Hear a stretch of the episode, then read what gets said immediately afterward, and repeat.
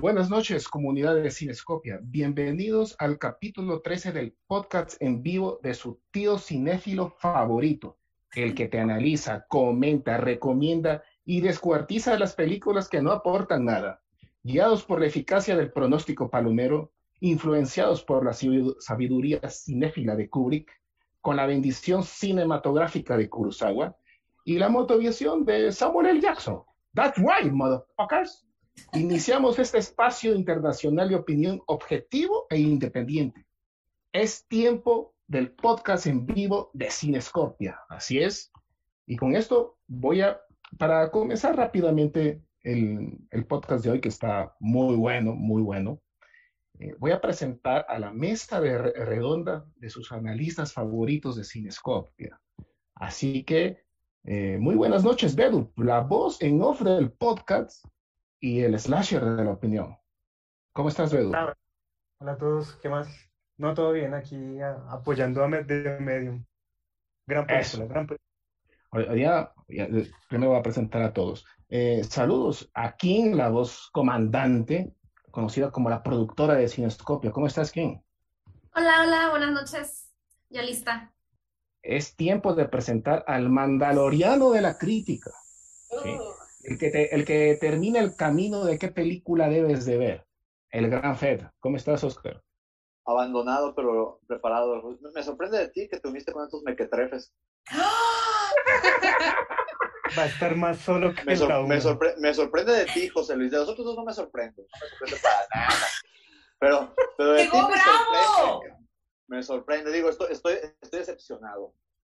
Yo creo que alguien se va a agüitar hoy. ¿Llegó borracho o qué? Llegó borracho. Llegó encendido. Sí. Y le voy a dar la bienvenida a Aire, que regresa a su segundo podcast. ¿Cómo estás, Aire? Buenas noches. Hola, buenas noches. Aquí lista para hablar de películas. Perfecto. Es muy grato escucharla, Aire. Y finalmente al corazón de Cinescopia, la que te dice las verdades. Irma, ¿cómo estás? Hola, Cinescopios, buenas noches listos para defender The Medium. Sí, ella, se hizo muy conocida porque se marió en la película The Medium cuando fue a ver la premiere. Ah, sí. Tuve cinco minutos de fama. Ya es influencer. Ya soy influencer. Bueno, de cinco minutos. Sus influencers de cinco minutos. María de todo y lo disfrutó. Pero lo disfruté la mareada, eso sí. ni qué. Muy bien, vamos con el primer tema. El primer tema es las nominaciones a los premios Óscares. Eh, es la primera, eh, es, es, una de las ceremonias más antiguas del mundo. Es la ceremonia de la, de la Academia de Artes y Ciencias Cinematográficas que se inició desde el año 1929 eh, y con el tiempo se le bautizaron con el nombre de los premios Óscar. Y el próximo domingo 27 de, marzo se celebrará el, la ceremonia número 94 de esta ya cosa legendaria. Cosa legendario, por supuesto, por más que se haya caído con el tiempo. Y en esta ocasión vamos a analizar las nominadas a las mejores películas del año según la Academia, según eh, del año 2021 y son 10, ahora están dominando los, eh, a 10 películas. Y entre esas, en primer lugar, está The Power of Dog, El Poder del Perro, con 12 nominaciones, se la pueden disfrutar en Netflix. Y, bueno, esta película que venía con, mucho, con mucho bombo y, platillo desde inicios del 2021, el regreso de Jane Campion a la dirección, se esperaba mucho de ella. Luego de un largo tiempo, la película se la presentó en Venecia ya causando mucha división ya en el Festival de Venecia. Y, y en segundo lugar está Doom. Eso, eso, es increíble. No, no, no. Esto es increíble la primera también.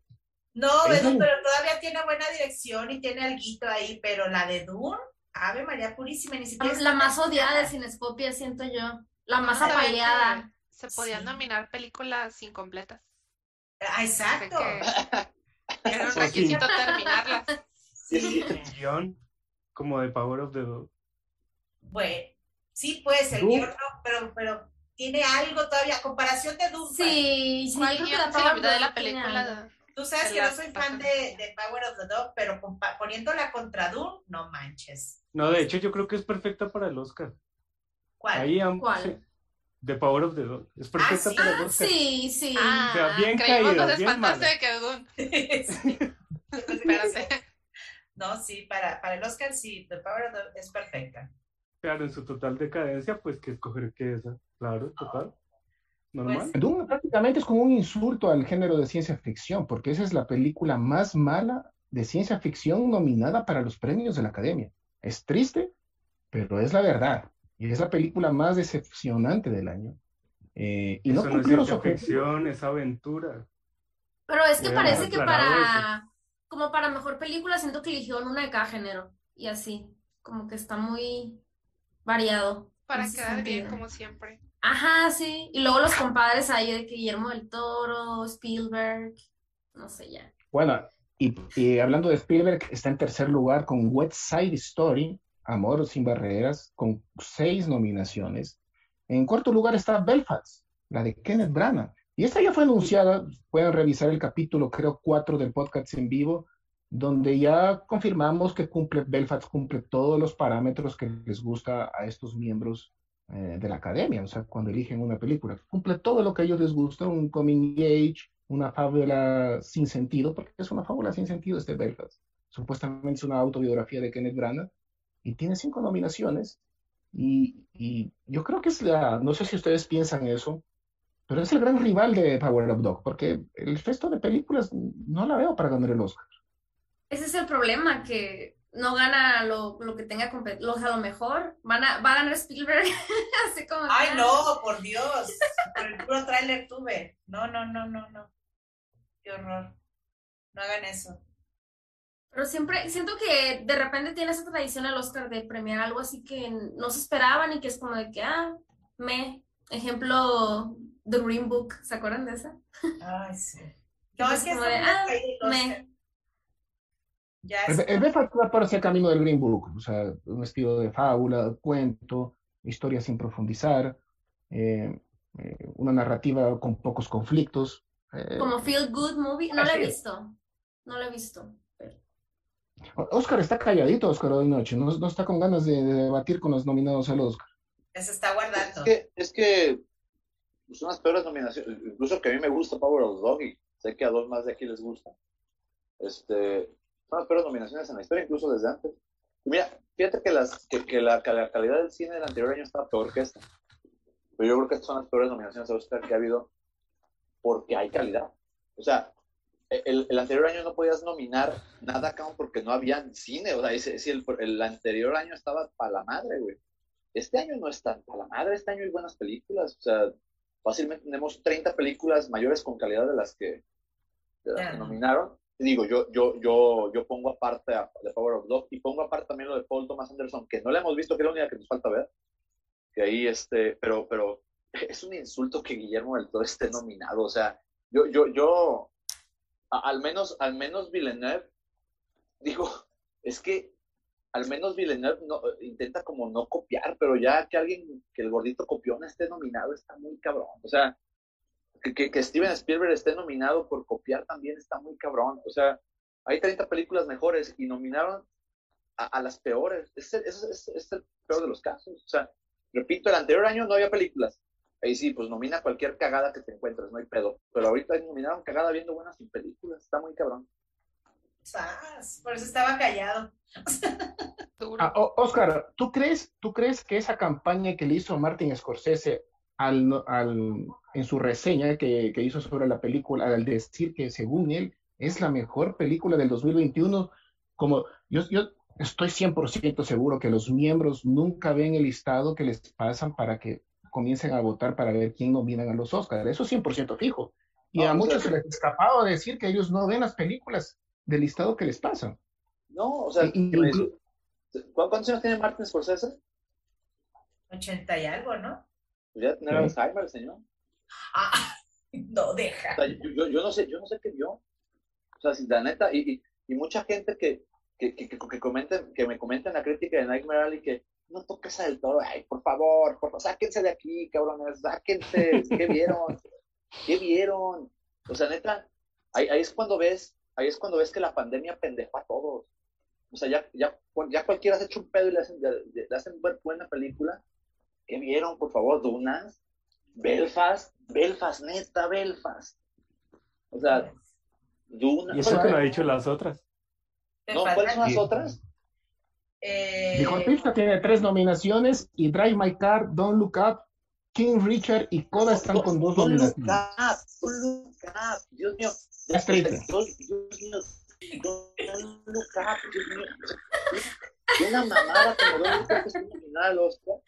Ya, ya basta Oscar, ya. Es más, yo digo, yo, si lo quieren hacer, yo antes como que, que me prendía y decía, vamos a hacer los- el análisis de los nominados al Oscar. Ya hasta sin escopia se ve mal, se hace el, el análisis de los nominados al Oscar. Ya basta de los Oscars, eh, ya. ¿No va, ¿No va a haber? Yo, yo, yo ya no hago nada. Si ustedes quieren hacer los, nomi- lo- la- los análisis nominados en la página, échenle. Yo ya no voy a hacer nada. Esto es un chiste. Es perder mi tiempo. Sí, exacto. Bien, bien, Feto. Por fin, por fin. Pura pérdida de Lo tiempo. logramos. Por fin, Está para llorar. después de 15 años.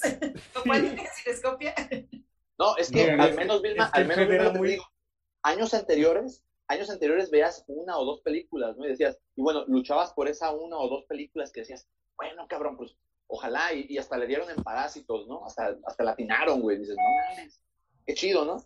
Pero o- ahora ya, ya, o sea, ya se acabó, ya. O sea, no- de todas las películas que, que me puedan decir, que tres son buenas de ahí.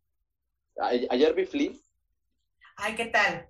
está bien. Digo, tampoco es la maravilla, se deja ver, pero, o sea, vi Flea, o sea, creo, creo que es de los rescatables de ahí. Repito, The Power of Dog para mí es muy rescatable. Una, pero también Pero dices, esta, pero, pero, pero también dices, The Power of Dog, digo, para mí es buena, pero también no tiene una, una competencia clara. Es más, a la, la gente que le encanta meter quinielas de, de, de Cinépolis y todo ese pedo, métale ahorita, güey, porque no, son los Oscars más predecibles de la historia, ¿eh? Ya sabemos quién va a ganar.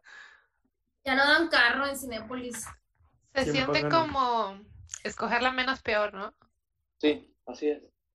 O sea, Siento que ya quieren seguir esta tendencia de, de como seleccionar una película internacional y meterla en, en las mejores. ¿no? Y este año escogieron Drive My Car, que yo No, pues, obviamente hubiera elegido a The Hand of God, la mano, fue, fue la mano de Dios. Pero sí la, sabemos si la submitieron. O sea, participó para Ah, nominar. pues está nominada como mejor película internacional, pero Ah, sí, no sí. sé. Pero según yo, pagas por cada categoría en la que quieras participar. Ah, no O sé, sea, la no es solo un entre y a ver dónde caes, es por, por género. Porque cuando fue el drama Mm. de, de- ay, ¿cuál fue el drama de que la nominaron a comedia? Pero era drama Pero no era lo comedia. de The comedia. Martian, ajá. The Martian. Algo, una, una de esas. Y ahí fue No, cuando me enteré de que la misma eh, productora, distribuidora decide, ah, la voy a meter a participar contra Ah, comedia. No estamos más cerca. Válgame, eso está, está feo este asunto. Pero Drive My Car es Pues horrible. Pues Una todo el negocio, ya sabemos. No la he visto. Pero no sé. Pues ya lo están anunciando en plataforma. No, no Eh, la les voy a vean, no la interrumpir un, les voy a interrumpir un momento, chicos. Eh, José Roberto Ortega nos escribe, bueno, los Óscares comienzan desde el año 27, pero yo eh, desde el 29 creo que se entregó la primera estatuilla. Y, y nos da un comentario. Dice, lo de Nightmare Alley sí es de sorprenderse, pero de entre las nominadas dice que Fe- Belfast sí es buena, a él- a él le gusta Belfast. Y aunque no le guste al FED, dice, lo mismo que Power of the Dog, que, eh, que, que tal la inclusión de Drive My Car, falta Licor Pizza. El Drive My Car se venía anunciando ya.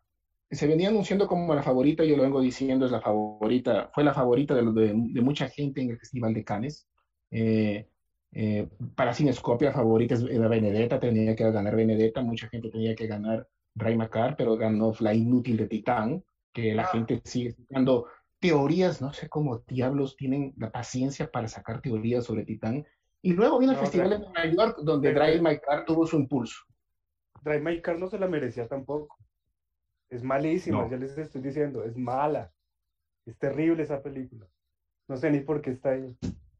Yo no la he visto, pero creo que podemos, ya se va a armar una discusión más, más completa cuando se vayan acercando los, la entrega o y sí, y ya hayamos visto todos las De- películas.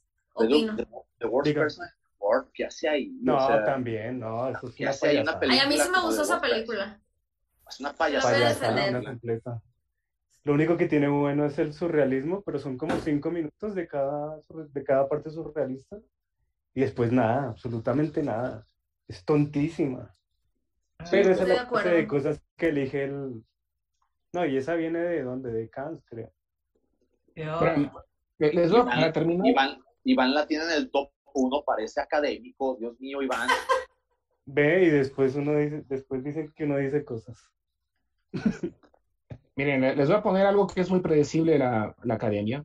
Mira, El poder del perro, Doom, Belfast y El callejón de las almas perdidas prácticamente son nominadas por tecnicismos. En donde de las cuatro, la mejor que tiene la mejor narrativa, por lo menos en los dos primeros actos, es El poder del perro. Por más que a mucha No, gente le diga, Eso es mentira, eso es mentira. Los dos ya lo primeros actos- analizábamos. No. Eh, analiza muy bien que, que la Jane Campion deje el final para la interpretación. ¿Cierto, es. Vilma? Manden. Ya Que tocamos lo que ese estás tema. diciendo no es cierto, no es cierto, No. eso no es cierto. Pero bueno, Pero miren, estamos con cuatro no películas que están listos para esa conversación. Sí, Más eh, cinematografía. Vea, están nominadas por cinematografía, están nominadas por, por eh, buenas puestas en escena, están nominadas por las tomas hermosísimas, los planos que colocan, pero entre las cuatro la mejor es por el perro, porque eh, la narrativa de Doom es inútil, una coreografía, las coreografías de pelea son totalmente estúpidas. Yo no sé cómo la gente diga, ay, es que es buena acción. ¿Dónde? Si hay bastantes videos donde demuestran que lo comparan hasta con los Power Rangers a las coreografías de Doom. Así de detestable es la película. ¿Sí? Hubo peleas, O sea, me acuerdo que hubo Pero a quién peleas. le importa eso. Mire, es lo de y menos. Lo demás es la historia, la narrativa que es terrible. Habría- es que es ¿Habrá algo más, más, habrá algo más denigrante que, que comparen tus peleas con la de los Power Rangers? Wow. Los de la tele. Qué triste. Yo me niego a opinar eh, sobre Dune hasta que la vea completa. O sea, para mí de verdad, no, no funciona sola, no funciona así como está. No tiene un clímax, no tiene un arco narrativo, no tiene... Necesito ver la otra, pegarlas y entonces voy a opinar como si fuera una sola película. Porque para no mí tiene es, futuro. es todo y estás de nada. ¿Y estás de acuerdo de que no supo ni dónde cortarlo? O sea, no dónde. Uh, deja ver al horizonte. Mm, la del sol en la cara y ya. O sea, ¿qué sigue? ¿Qué Oscar. pedo? Te van a dar un Oscar por eso. Ay, sí, no. Y el fiasco de Zendaya, que nada más lo usaron como poster girl y sale tres minutos. O sea, en general, de verdad, para mí está súper incompleta, entonces, X, No. paso. Paso. O sea, está bonita y el score está chido. Está bonita de ver, como, como dices, por técnicamente, o sea, los planos son bellos de ver, pero como película, No. pues para mí No, no, no. no está completa. Y, y los Óscares se han vuelto predecible con eso de los tecnicismos. Se olvidan de calificar bien las narrativas, los diálogos, que tengan buena dirección. Los Óscares se, lo- se han olvidado ese aspecto. Lo mismo con Belfast. Belfast no tiene ni pies ni cabeza en lo que es dirección, no hay conflictos, no profundiza la historia. Entonces, estamos Está blanco otro- y negro, ¿no? También está blanco y negro. Por Eh, eso está pero la fo- nominada. La, la- la- la fotografía y las puestas en escena de Belfast son muy buenas. Las actuaciones de los actores de reparto también. Ahora, chicos, para terminar, ¿cuáles creen que pueden ser la sorpresa de los Oscars? Pues puras buenas sorpresas, yo creo, ¿no? Yo pienso que The Power of Dog se va a llevar todo. Eso es lo que yo pienso. La sorpresa es que haya tanta mamada nominada. Ah, Hoy es La nombres en la mano de la Dios. sorpre- es La sorpresa Ojalá es que que gane. rating. la- el bajo rating. Ah, eso, no, que, ten- que tengan buen rating va a ser la sorpresa, ¿no? Sí, No dudo tanto. ojalá Pero que lo no. dudo también. Siento que han sido muy criticadas las nominaciones en general. Digo, digo, va- las, las nominaciones de los premios Cinescopio van a estar mucho mejor. Oh, Mucho mejor. Ahí vienen los premios Cinescopia. Salen, salen el 28 de febrero las nominaciones a los premios Cinescopio y la gala es en vivo por este espacio. El 16 de marzo, wow. Todos de gala. sí, hay que Y lo van a conocer a legal. Bedo ya sí, se va a con mostrar. sí, por supuesto. De traje. De smoking, negro. Sí. Y No, ya tenemos eso- el libreto para presentarlo a Bedo ya. con esa nominación de eh, mejor, mejor película que tenga que ver con un perro, no. Sí, va, va- va a lejano. me- mejor película donde el perro demuestra un poder. The Power of Dog. Power of Dog. The Power of Dog. Mejor, mejor película con McGuffin. Dos. McGuffin, dos. Sí, No uno, sí, dos. dos. Que tenga más No, McGuffin. Mejor película con Benedict Cumberbatch y Kristen Dunst en el 2020. Power of Dog. Oigan, debería haber una, ca- una categoría de mejor película de Timothy Chalamet. Y como- Driver. Oye, tiene como cinco en cada año, entonces con Ah, sí, de- deberíamos meter, ¿verdad? Pe- Peor película Sí. de Timothy Chalamet. Sí, hay que meterlo. estaría bueno. Y Adam Es que nosotros- también. Nosotros tenemos mejor y peor. Sí, Entonces es mucho más interesante. Oigan, Dune como- se puede llevar todo lo peor, ¿eh? Como dato cultural, el año pasado fue el peor rating de los últimos 20 años de la academia. O sea, no llegó ni a la mitad del rating que generalmente tienen. No, aparte, ah, es que fue la que estuvo como en Zoom, ¿no? Estuvo Sí, aburridísima. digo, pandemia y que- todo, pero a nadie le interesó. Sí, Teddy, creo que la gente Teddy. prendía la tele y la apagaba, o sea, no. Teddy, me abandonaste, Teddy, me abandonaste, Teddy Zapata. Entra ya. Se dejaron solo. Voy a enviar un poco de saludos, eh, envío saludos a Leticia, envío saludos a Mac, que se, se reportan con Cinescopia.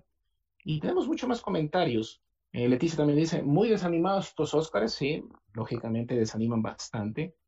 Eh, Teddy dice que Bedut entrega el premio a los lobos. Fíjense eso, muy bien. Sí, a la mejor película de caninos. Claro. Eh, Daniel nos escribe El poder del perro aburrida, que creo que salvo de pronto metan a Chingalolandia, que para él es mejor. Eh, ¿qué más? ¿Qué más nos comentan por acá? Eh, Daniel también nos vuelve a comentar. Timothée Chalamet es la Regina Blanco de Gabacho. Blandón entendí. de. Una Ah, que sale en todo, ¿no? Sí, sale todo.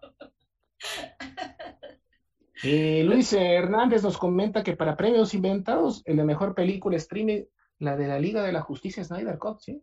Fue la mejor película nominada como la mejor película streaming. ¿Dónde? El año pasado. Siento que ya fue hace como cinco años. ¿Hay una, No, hay, hay una no. nominación a mejor película streaming? No, que Sí. inventemos nosotros. ¿Dónde? Nosotros. Ah, la ganó. Que la inventemos. Ah, que la metamos. Ah. Ay, nos va a pegar. Está bravo el jefe. No. Ya, no, suéltala. Para No, es que ando, bravo, ando bravo. No hace nada. Ando medio bravo. Chicos, el lunes, el lunes hay una, hay un, una, una especie de premios que entregan a las mejores películas de streaming y el lunes ganó Liga de la Justicia. Entonces dice, Wow. es un premio inventado según, según este seguidor de, de acá, de, de Luis Hernández. Ah. Ah, ya. ¿Ok? Qué bueno que Ah. no conocemos eso, Luis Alejandro. Dato cultural. Es bueno saberlo. No, si ganó la Liga de la Justicia no es cultura. Bueno, es parte de la cultura pop. Ok, chicos, pasemos al plato fuerte. Y para los que nos están observando y escuchando, eh, esto se venía anunciando. Es una pelea, es un debate más bien, no una pelea que, que ha dividido Cinescopia. Por un lado, tenemos al equipo que defiende que Medium es una buena película. Y por otro lado, no, no es una buena película, es una película eh, típica hollywoodense, según ellos. Según Así que vamos a entrar en debate con The Medium, esta película de terror tailandesa que está dando mucho que comentar. Y para la sinopsis la voy a dejar a Vilma. Vilma, por favor, cuéntanos de qué se trata The Medium. Bueno, ¿No de la vio? ¿No la vio? ¿No la vio? No Sí la vi, nada. sí la vi. ¿Se salió? Dos Se veces. salió del cine. No, hijo, no, sí la vi. Se la salió vi. del cine. Se salió del cine a los cinco minutos y la, re- y, y la vio en su casa. Eso no es ver. A ver, ¿me, me permites hablar, Oscar, por favor? Digo, yo no puedo decir la sinopsis porque yo sí la vi, digo, completa. Yo también la vi. Dos veces la vi. Dos Ah. veces. Mira, No, empieza la con golpes bajos.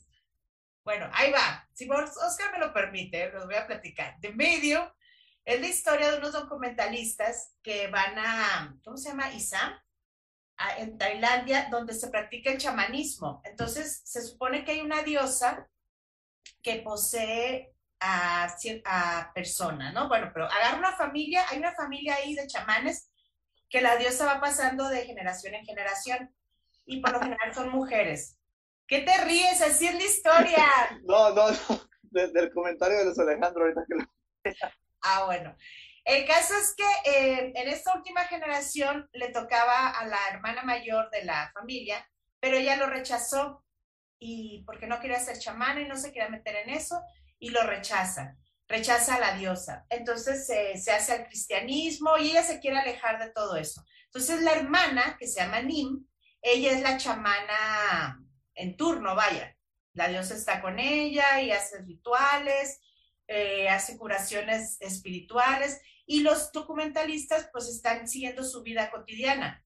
Pero de repente se muere, se muere el esposo de la, de la hermana, ahora sí que el cuñado. Entonces, durante los funerales, la hija, que se llama Mink, Mink, así como el Mink, este, se empieza a comportar muy extraño y, y, llegan a la conclusión de que la diosa ahora se va a pasar a la hija. Entonces deciden seguir a la hija para, para ver el traspaso de la diosa, vayan a la, pues para documentarlo, vayan. Y ahí se empieza a poner la cosa mala porque, porque empieza a síntomas, otro tipo de síntomas, eh, porque empiezan a platicar de que, cómo, cómo es que, que empiezan los, eh, los síntomas, vaya, pues, de, que, de que empiezan a, comportarse raro, a, no poder dormir, varias cosas, entre ellas una que a mí se me hizo gravísima, que duran cinco meses con la menstruación. Dije, no, pues a mí que se me mete el chamuco, pero que se me quite la menstruación, porque sí está cabrón eso, ¿no? Entonces, este, pero esta muchacha empieza a, empieza a dar señas diferentes. Entonces la tía se da cuenta y dice, algo está, está mal aquí. Pero la muchacha tampoco quería ser eh, chamana. El caso es que se hace un relajo. Ya contaste toda la película, o sea, era nada más. No, eso es, eso es el principio nada más, porque se pone re bueno eso. O sea, la verdad es una gran película de terror que tiene muy buenos efectos, muy buena, o sea, te la van contando así como, o sea, pues es un, ¿cómo le dicen? Falso documental. Entonces eh, vas armando la historia y, está muy padre porque todo el folclore de, de, Tailandia, el, ahora sí que te enteras que en Tailandia hay carnicerías de perros y hay una escena con un perro maravillosa, o sea, tiene muy buenas escenas y el final es muy bueno y tiene un pequeño giro al final que te deja así de chas, o sea, a mí me encantó la película. Sí, me mareé, sí, me tuve que salir de la sala, pero regresé y la vi completa. Entonces, es, es, es ¿por qué? Porque es una película a cámara cargada, como dicen, que, que se está moviendo, está todo el tiempo así, pues. Pero está muy buena la película, yo la súper recomiendo. ¿Alguien más? Oscar, coméntanos, ¿qué tiene de malo Medio? Nada. No, yo me espero a, a todos y luego les doy a desmadre. ¿Qué? Es que debatir. Yo me, espero, yo me espero, yo me ¿Qué espero. yo me espero que en la digan. espalda. ¿Qué te esperas? Yo me espero, yo me espero. No tienes nada todos- que decir, Oscar. que La película es muy digan- A que buena. todos digan todo lo bueno que tiene de medio. Yo me espero. Ay, sí, no le hagan caso. Kim, sácalo, por favor. Claro, ¿quién coméntanos? ¿Quién tú estabas diciendo que, se te, que hay zombies en la película? Eh, ay, la, pues, la verdad a mí me dejó como con sentimientos encontrados. Yo creo que no me parece una gran película. Siento que, que tiene una buena premisa. Es- está padre como lo que menciona Vilma, o sea, toda esta idea de que sea en Tailandia, pues le da como que otro tipo de, pues sí, de folclore, de cultura, que, que saca como un poco de, eh, lo que estamos acostumbrados a, a- a ver en, en, pues lo hollywoodense, ¿no? Como que no se desarrolla en Estados Unidos, pues. Entonces, como que eh, ese tema de falso documental, siento que, que sí se siente demasiado falso a veces y, y que empieza muy lenta la película. Siento que... Ay, no, que-. No, espera, bueno, creo que empieza bien, como los primeros 10 minutos, 15, y después como que todo ese desarrollo donde están contando que, que, la, que la chica está como que poseída o que quién sabe qué tiene y tal, o sea, tarda mucho como desarrollar ese personaje y no sé, como que hacia, y, y siento que tienen una buena idea, pero a mí no me gustó para nada la última media hora, porque se convirtió en eso como una película de zombies y fue No. como, mm, mm, no sé, como que... no me terminó de, de, de convencer. Me gustó como ese, ese, ese tono que tenía como de dar muchos giros, de que así ah, es esto, siempre no es esto, que puede ser eso. Eso estuvo padre también, o sea, sí te mantiene como expectante, pero al final siento que no llegó a nada. O sea, fue como de que, ah, sí, es la típica película de que, ah, bueno, bueno, no quiero decir spoilers, pero típica película que se resuelve en, en nada, o sea, No, no, mira, está muy, a mí es, eso me gustó mucho porque me recordó mucho un documental que se llama de los Cher, un documental de los Sherpas, de los Sherpas que son los que ayudan a subir al Everest. Entonces, todo empieza que iban a hacer un documental de la gente que subía al Everest y cómo les ayudaban los Sherpas, y de repente hay un accidente y, cambia la historia del documental. Empiezan a hablar de los Sherpas. Entonces, y es bueno, se me hizo muy bueno porque me lo recuerdo, hacen un giro en la, en la misma o sea, iba por una cosa y se topa con otra. Ah, pero eso, eso cambió el, el giro del documental. Eso se veía predecible desde que mencionaron, ah, sí, este, pues la diosa se transmite de generación en generación. Ay, o sea, eso estaba cantadísimo. No, sí, pues, pero, pero ¿cómo, ¿cómo no era precisamente la diosa? Ajá, eso, sí, eso fue lo que estuvo más interesante. Dios, Ajá. problemas. No, eso está, eso está muy padre, a mí se me hizo padrísimo eso. ¿Y, y qué con el final? O sea, ¿qué, qué con esa escena o ese ritual final que no, es, no fue nada, o sea, ya... Ah. ¿Cómo de que no? Si será un montón de chamucos ahí, este, todo enchamucada la gente, toda llena de demonios, es que eran un montón. Pero, o sea, era zombies, o sea, los mordía uno al otro y se. Pero cuando mordía al otro se poseían, ¿no? No, ¿no, viste que les pusieron los cables aquí, por ahí se pasaron los chamucos? Eso fue lo que pasó, no, pues que no le entendieron. Ah. La clásica, la clásica, la, clásica. Es que no me gustó porque no le entendieron. Ese, argumento clásico está en el segundo lugar después de, ah, ¿tú haces tu propia película? La clásica. Pues no lo entendiste, Oscar, ¿qué quieres que te diga? La clásica. ¿Algo, ¿Alguien más? Algo sí les digo, pues es una película, se me hizo una película promedio, digo, para concluir mi participación. Y eso, eso, eso de que es muy el gran clásico de terror, tampoco exageren, o sea, no, no vi algo novedoso totalmente, pues. E, es... Hace mucho que no salió una película tan buena de, de falso documental, la verdad. ¿De pues qué? Hace mucho que no salió una película ¿De qué, que dijiste? no fuera... ¿De qué dijiste, Silva? documental. De falso documental. ¿De terror o de falso documental? De terror, falso documental. Ah, de terror, wow. no has dicho nada. No voy a esperar, yo voy a esperar. O sea, yo estoy entre Vilma y Kim. Es decir, me salí satisfecha de la película. Sí, eh, creo que construye la tensión, ¿sabes? De, de, lo que va a pasar, del último ritual, eh, como el drama familiar que conlleva, y te tiene esperando, ¿no? Cuando va, ves cómo va decayendo Mink y sabes que se va a poner peor y sabes que se va peor, pero sí creo que se pasaron un poquito con el final. O sea, la película tenía un tono y un ritmo y como que se aceleró y se intensiaron mucho al final. Y ahí es cuando se deja de sentir, ajá, como la película que estabas viendo. No, sí, no le quito puntos, pero creo que pudo haber sido manejado mejor el final en cuanto a ritmo. No lo que pasa, porque lo que pasa está bien. Está, o sea, es que no sé cómo explicarse en spoilers. Está este, terrorífico. Tiene, sí, sí, sí. Sí. Es como ya valió madre. O sea.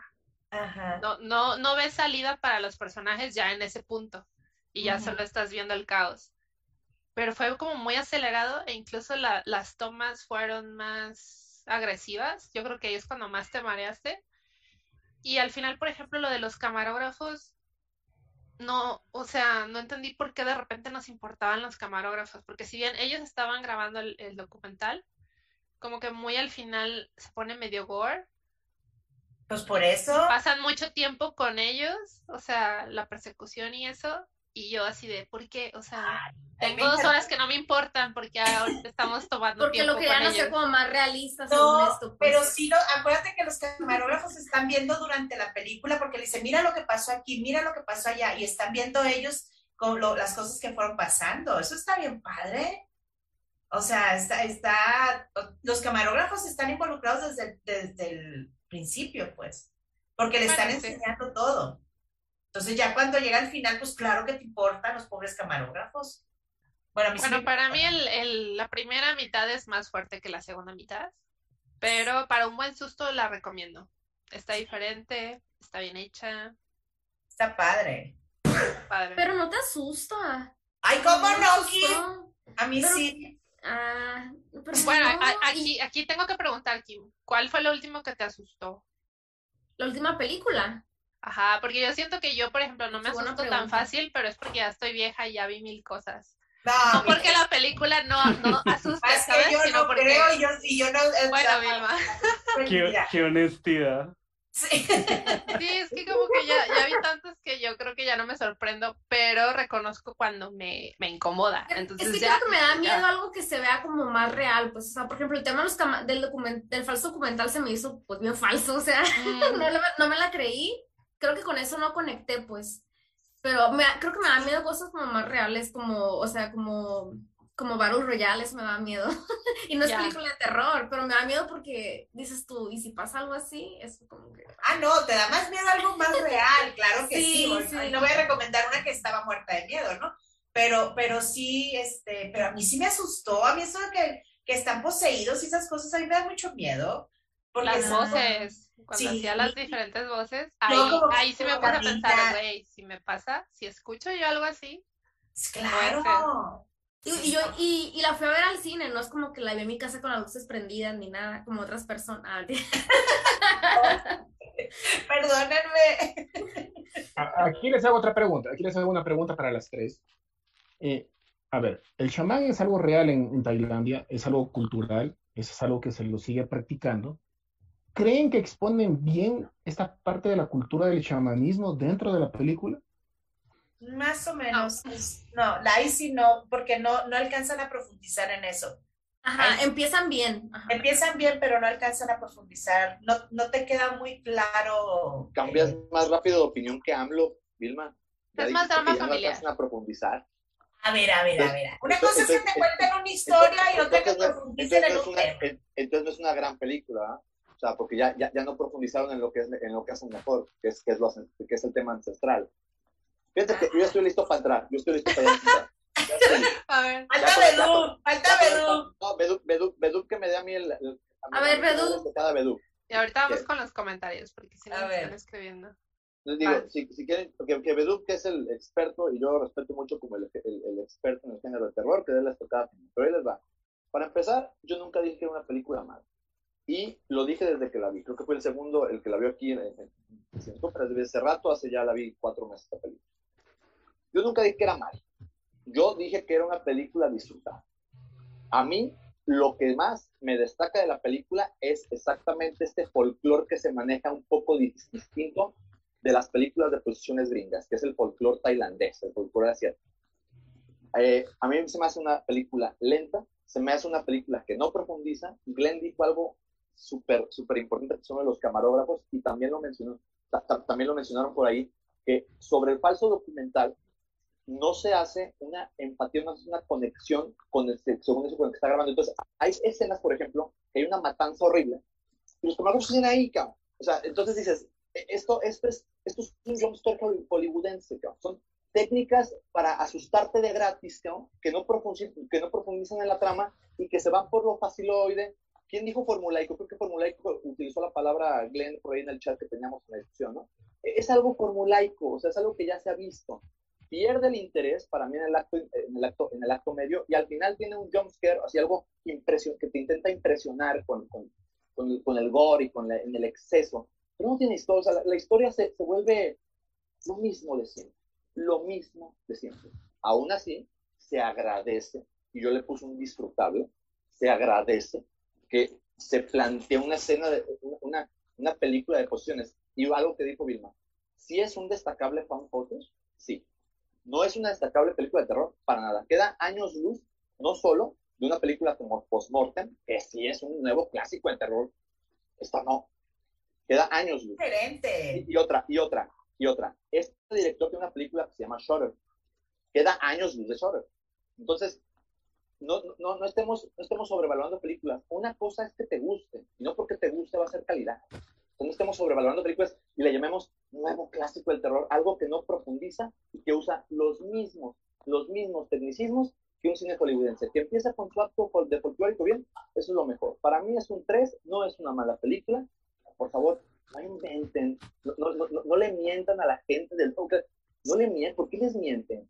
Porque, ¿Qué? porque ¿Qué les encanta sobrevalorar. Ella ¿Por qué parece cine premier, ¿no? Así Sí, aquí por- con los sí, títulos de... nuevo clásico del cine de terror. No les mientan a la gente. Es- ¿Qué película? Ya parecen fans del toro. Película del toro. No le mientan a la gente, por favor. No Yo no estoy mintiendo, yo Es- siento que es una eh, pero di- dijiste algo muy. No, dijiste el nuevo clásico del terror. Ya hasta me lo mandaste. Es un nuevo clásico del terror. Entonces, no, no, no. Y lo dijiste en tu crítica. Esta es tu crítica. Nuevo clásico del terror. Esto puede ser un nuevo clásico del terror. No le mientan a la gente. Es, ahora, dijiste algo muy cierto, Vilma. Si es un destacable found footage, ¿eh? Dentro del, dentro del subgénero de found footage, sí es de los mejorcitos. Eso sí, por favor, ya, todo lo que tengo que decir. Bedu, te escuchamos, Diga. te escuchamos tu, Es tu que no lo entendieron, vaya. Sí, o sea, yo no sé por qué dicen que es... eh, A ver, empecemos por una cosa. La, la número 50 que tenemos nosotros en el top de terror es hereditaria. Eh, no, sé, no sé por qué. Eh, la razón no la sé todavía. Eso aquí hubo un chanchullo ahí todo raro. Y esta es mucho mejor que hereditaria. En primera Lejos. instancia. Híjole, Lejos, no. pero re lejos. Híjole, Toda no. la vida. Sí, lejos. Incluso, incluso creo que es ahí se dan. ¿Qué? Ahí se dan, No, No. no, no, no, ya no, sabe, no, ya sabe que no. ahí se dan. Hereditaria es, es la, es, es, es la buena la- hasta que se muere la niña. Y ya de ahí se pudo haber acabado la película y Ahí empieza la película. No, Pero cambia, chiste. pero cambia de... No, no, sé. por eso. Pero bueno. Hereditaria es una comedia involuntaria. Em, entonces, dentro de las 50, asumiendo que esta es mejor, porque es mejor, entonces sí puede estar. Y ahí va mi punto. Está diciendo que ese, ¿cómo se fue que dijeron? Em, Formulaica. que se repite, formulaica. Ajá. ¿De dónde flores? ¿De dónde sacan eso? ¿Cómo que formulaica? ¿Cómo, ¿De dónde van a sacar el folclore tailandés? ¿De qué fórmula lo sacan? ¿O qué? ¿Hay otra película que hayan visto así? No, yo no. Pero, Ah, o porque sea, no está en el, Tailandia. A ver, No, di tú. el, el ambiente, ajá, el folclore no es una fórmula. La fórmula, es- bueno, sí, el folclore es la fórmula, pero se convierte en como la explicación mágica, mística, espiritual de los asesinatos que van a pasar. Más bien, esa sería la parte formulaica. Pues la parte religiosa, la parte espiritual, o sea, que va a justificar que pase o no. Una Mira. posesión es Y formulaica. es el, es el diferenciador también. antes. Tú tienes, tú tienes, o sea, ahí te va. En, lo de Hereditary, por favor, Hereditary fue un error. eh, no- no- hay que sacarla de ahí, porque yo también estoy de acuerdo que fue un error. Pero si comparamos con nuestro top, nos estamos echando arena. Ahora, tú tienes, tú tienes una contención narrativa de un folclore en el primer acto. Y para mí, eso no es lo. Yo no me refiero a formulaico con eso. Yo, yo me refiero al formulaico, y, y lo explico. Es, tú tienes una muy buena contención narrativa al principio del primer acto porque tú estás eh, eh, explicando, narrando este folclore y es lo que se me hace original de la cinta porque dices, ah, gracias por darme una, una perspectiva nueva que yo nunca había visto, eso sí los apoyo. Lo formulaico me refiero a que toda esa contención narrativa que tiene el primer acto, luego la, la misma técnica directiva del film lo va tirando porque en su afán por no parecerse al Hollywood, se parece al Hollywood en lo último. Los excesos, los trucos de cámara, los No, para nada, absolutamente Claro que nada. sí. En segunda sí. instancia, si estamos hablando de algo que, que ya se vio antes, la única a la cual puede comparar es con Rec. Y Rec es española, no es hollywoodense. Sí, y Em, ahora, ahora, compáralo con Rey, que compara la calidad de Rey. Exacto, ¿Por qué compáralo. no con actividad paranormal? No, no, nada que Porque, ver con no, nada que ver con actividad paranormal, absolutamente nada. Sí, Y es- esa comparación con actividad paranormal es muy graciosa, porque yo conté el tiempo en el que hacen lo de la casa, que lo hacen igualito, que ponen las cámaras, son ocho minutos, no es más. Pero sí se Son siente ocho como minutos. más.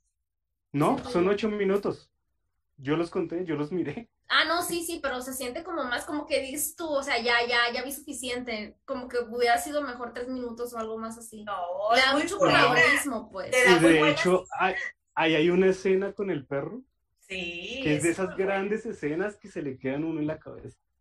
Esa Sí, es una de las bases del terror, escena. o sea, dejar grandes escenas en la cabeza de los, de, de los espectadores. Y esta por lo menos tiene tres escenas así.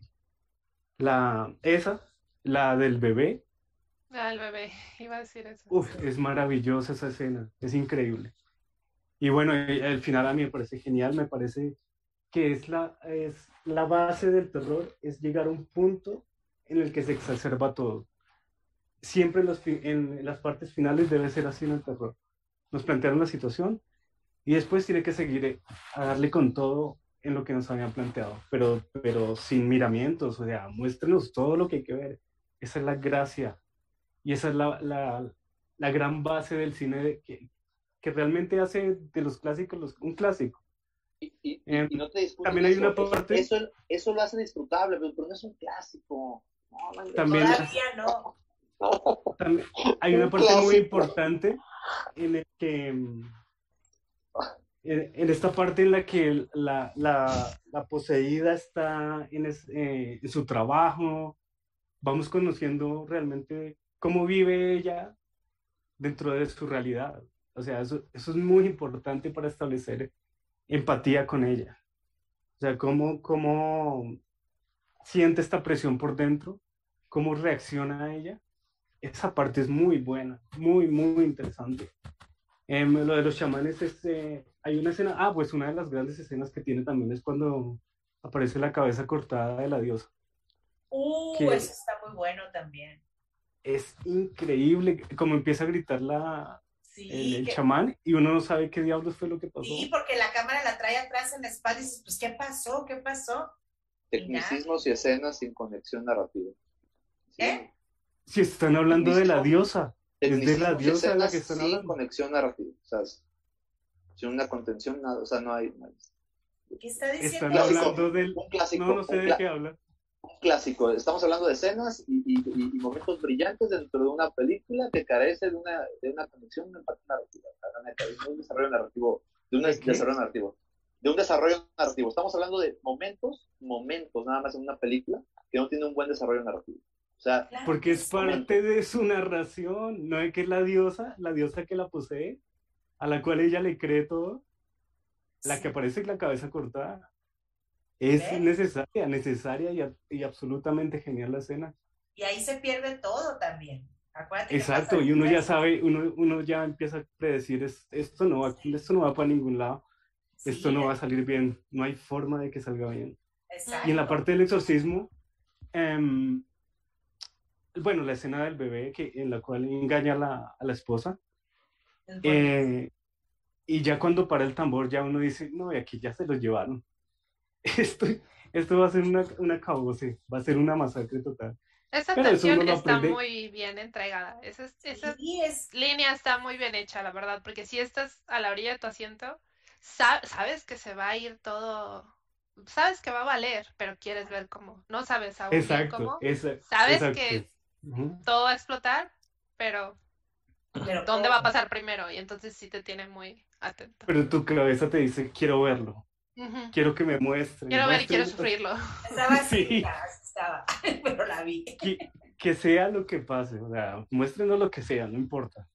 Sí. Así sea lo más gore que pueda, pues Ay, vale no huevo, tiene o sea, lo- no lo plantearon bien, no lo plantearon bien y ya, pues váyanse con todo, o sea, eso es lo que vale la pena de, de todo esto. Yo sí creo que es una, es una muy buena película de terror, yo creo que, que sí se va a establecer dentro del tiempo. Em, hay mejores, sí, o por supuesto que la dijo po- Postmortem es mejor. Pero yo creo que también esta no, no desmerece. Yo creo, yo apostaría que sí, yo diría que está en el top 50, fácilmente. Guarda ese post, Oscar. Y yo no, yo no te voy a decir que lo borres, ¿eh? Porque yo lo que digo lo sostengo. Acuérdate al rato. Yo no me echo para atrás con mis posts. todavía sostienes que Tim Burton es mejor el planeta de los simios. Sí, Ah, claro. Todavía sostienes que 2001 es aburrida. Ah, no, qué pero- guau, qué guau más el que le mandaste, Todavía sostienes que 2001, todavía, Sí. todavía, todavía sostienes 2001 y Tim Burton. No, yo, yo, sé- yo no voy a, yo no voy a borrar mi post. Yo no voy a decir. Está bien, está bien. Sí, sí, sí. está bien. Está- Yo sí, eso te digo, yo no lo voy a borrar. por eso te digo, por eso te digo. Tim Burton, La Planeta de los Simios es mejor. Y No estamos hablando de tiempo y eso no Sí, ya. Y no estamos, y no estamos Eso hablando no de otro hablando Sí, es, es, es como decir Y no que de todavía otro post. el amor es la conexión del universo. ¿Como cuál película? Interestelar. Ay, Pues, sí, ¡Ay, ya cierto. lo borraron! La comparación de con estar 2001. complacido. Obviamente, obviamente El amor es la fuerza más poderosa del universo. Obviamente Sí, su sí, defensa sí. se basa en criticar otras películas. Básicamente, Co- Como usted no lo hizo con El planeta de los simios.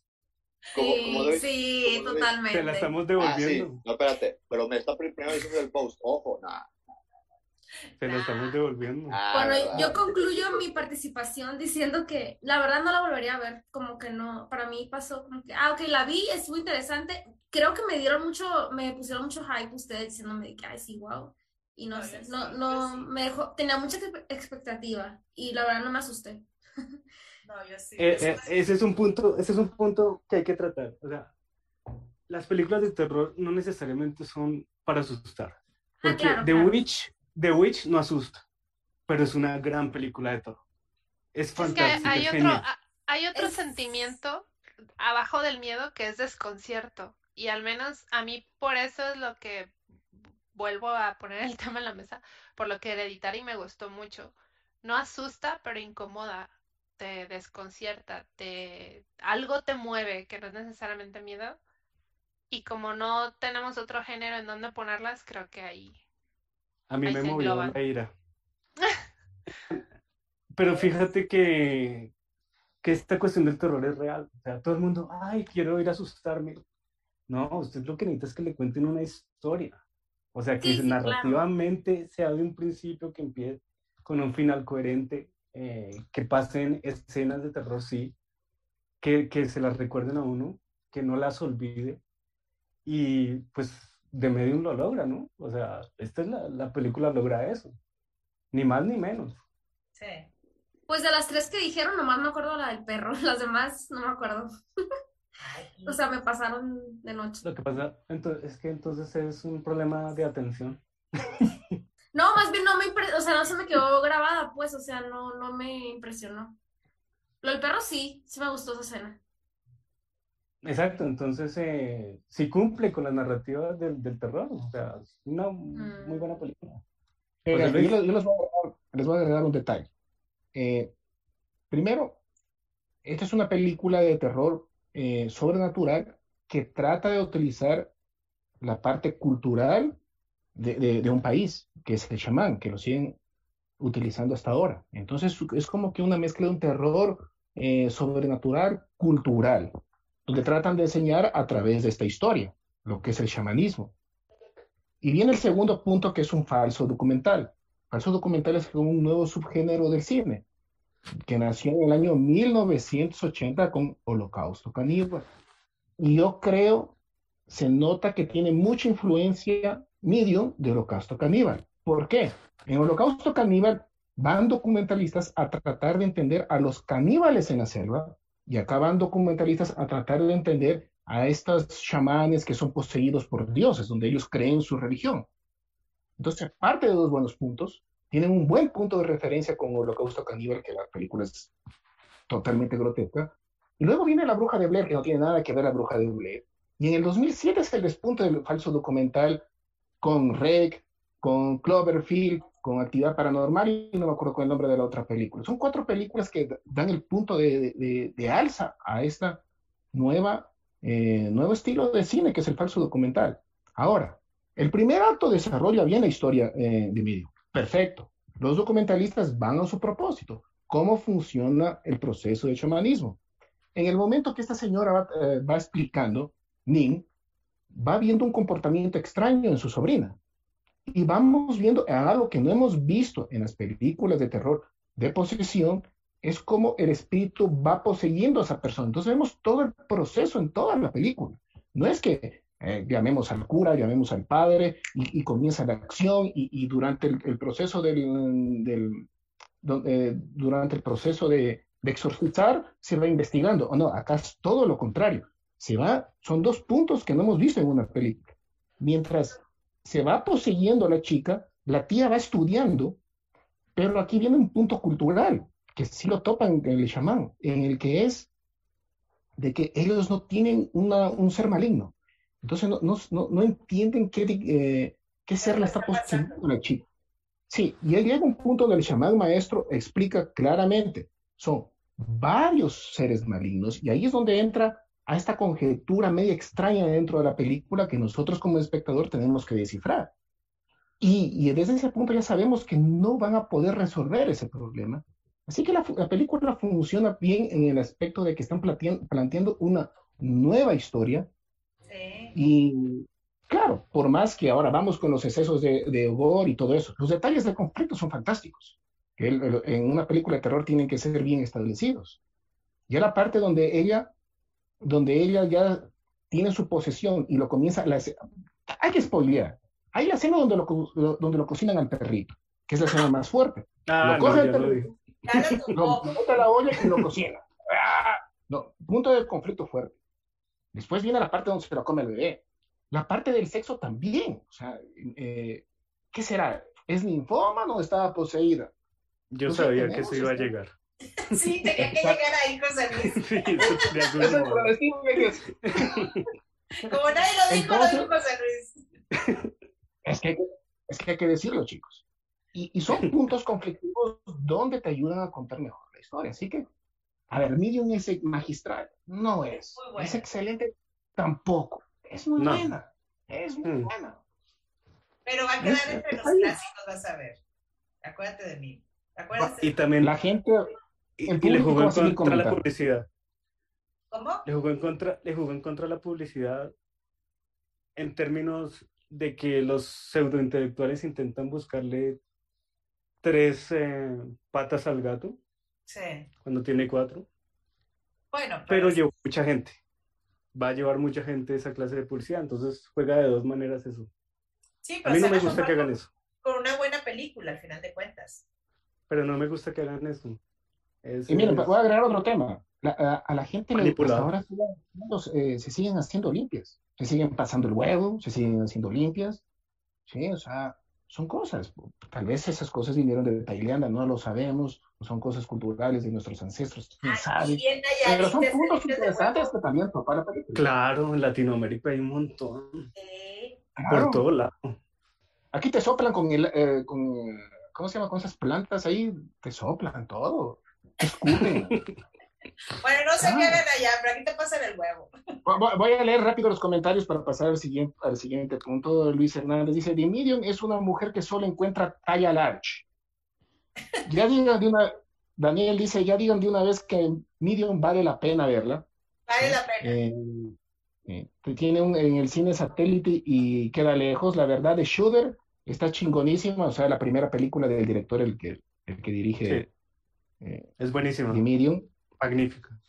Ya, eh, déjame ver si me traigo acá. Eso. Luis dice, Insider de Cine Caníbala les ha ido muy bien para todas las noticias que vienen de otros países. Teddy, ¿cuánto te pagó Vayan Vilma? Eh, Luis, dos películas seguidas de Cine Caníbal con temas de barbacoa, Cordero y Medium, donde venden carne de perro. Bueno, fuerte. Desea eh, vender carne de Luis. perro. Vi- vi- Toca viajar Luis dice que hay una sombra atrás tuyo, Vilma. Bueno, saludos para Juan Pablo.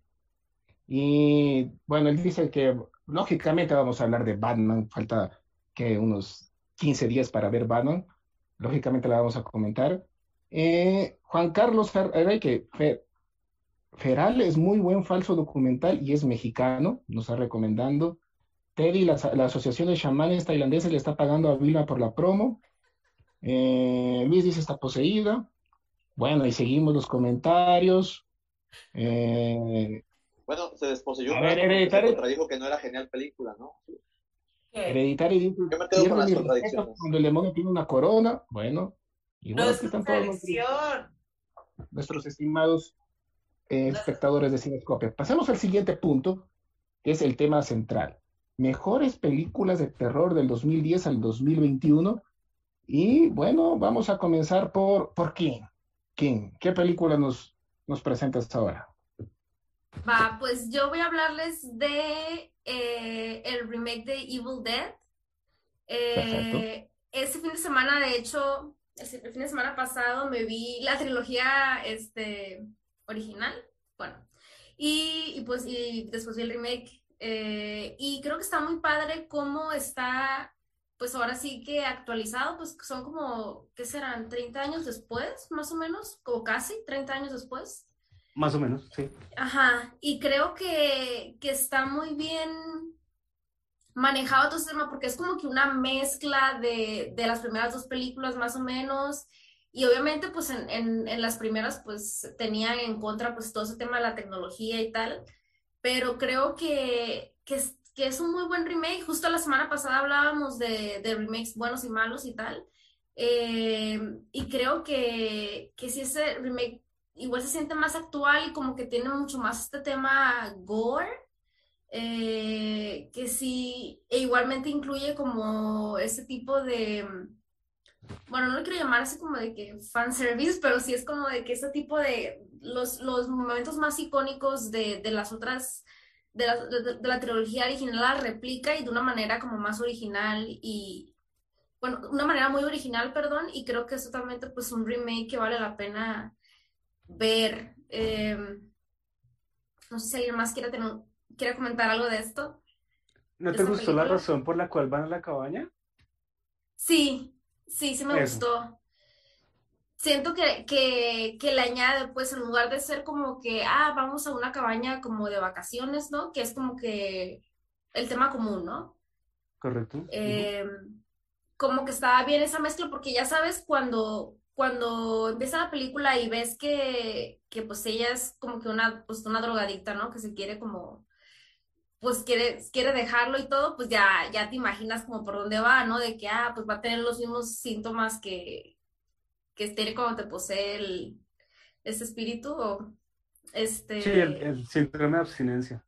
Sí, sí, sí, entonces sí se me hizo muy, muy padre, o sea, como que tiene cosas añadidas que, que pues es eso, la añaden a la historia en lugar de ser algo como de que me, como que sí es algo que, que está bien pensado, pues. También eh, le quitaron el sentido del humor. Aquí no hay humor por ningún lado. Mientras que en Mm. Dead sí se tomaba de esa manera, la original.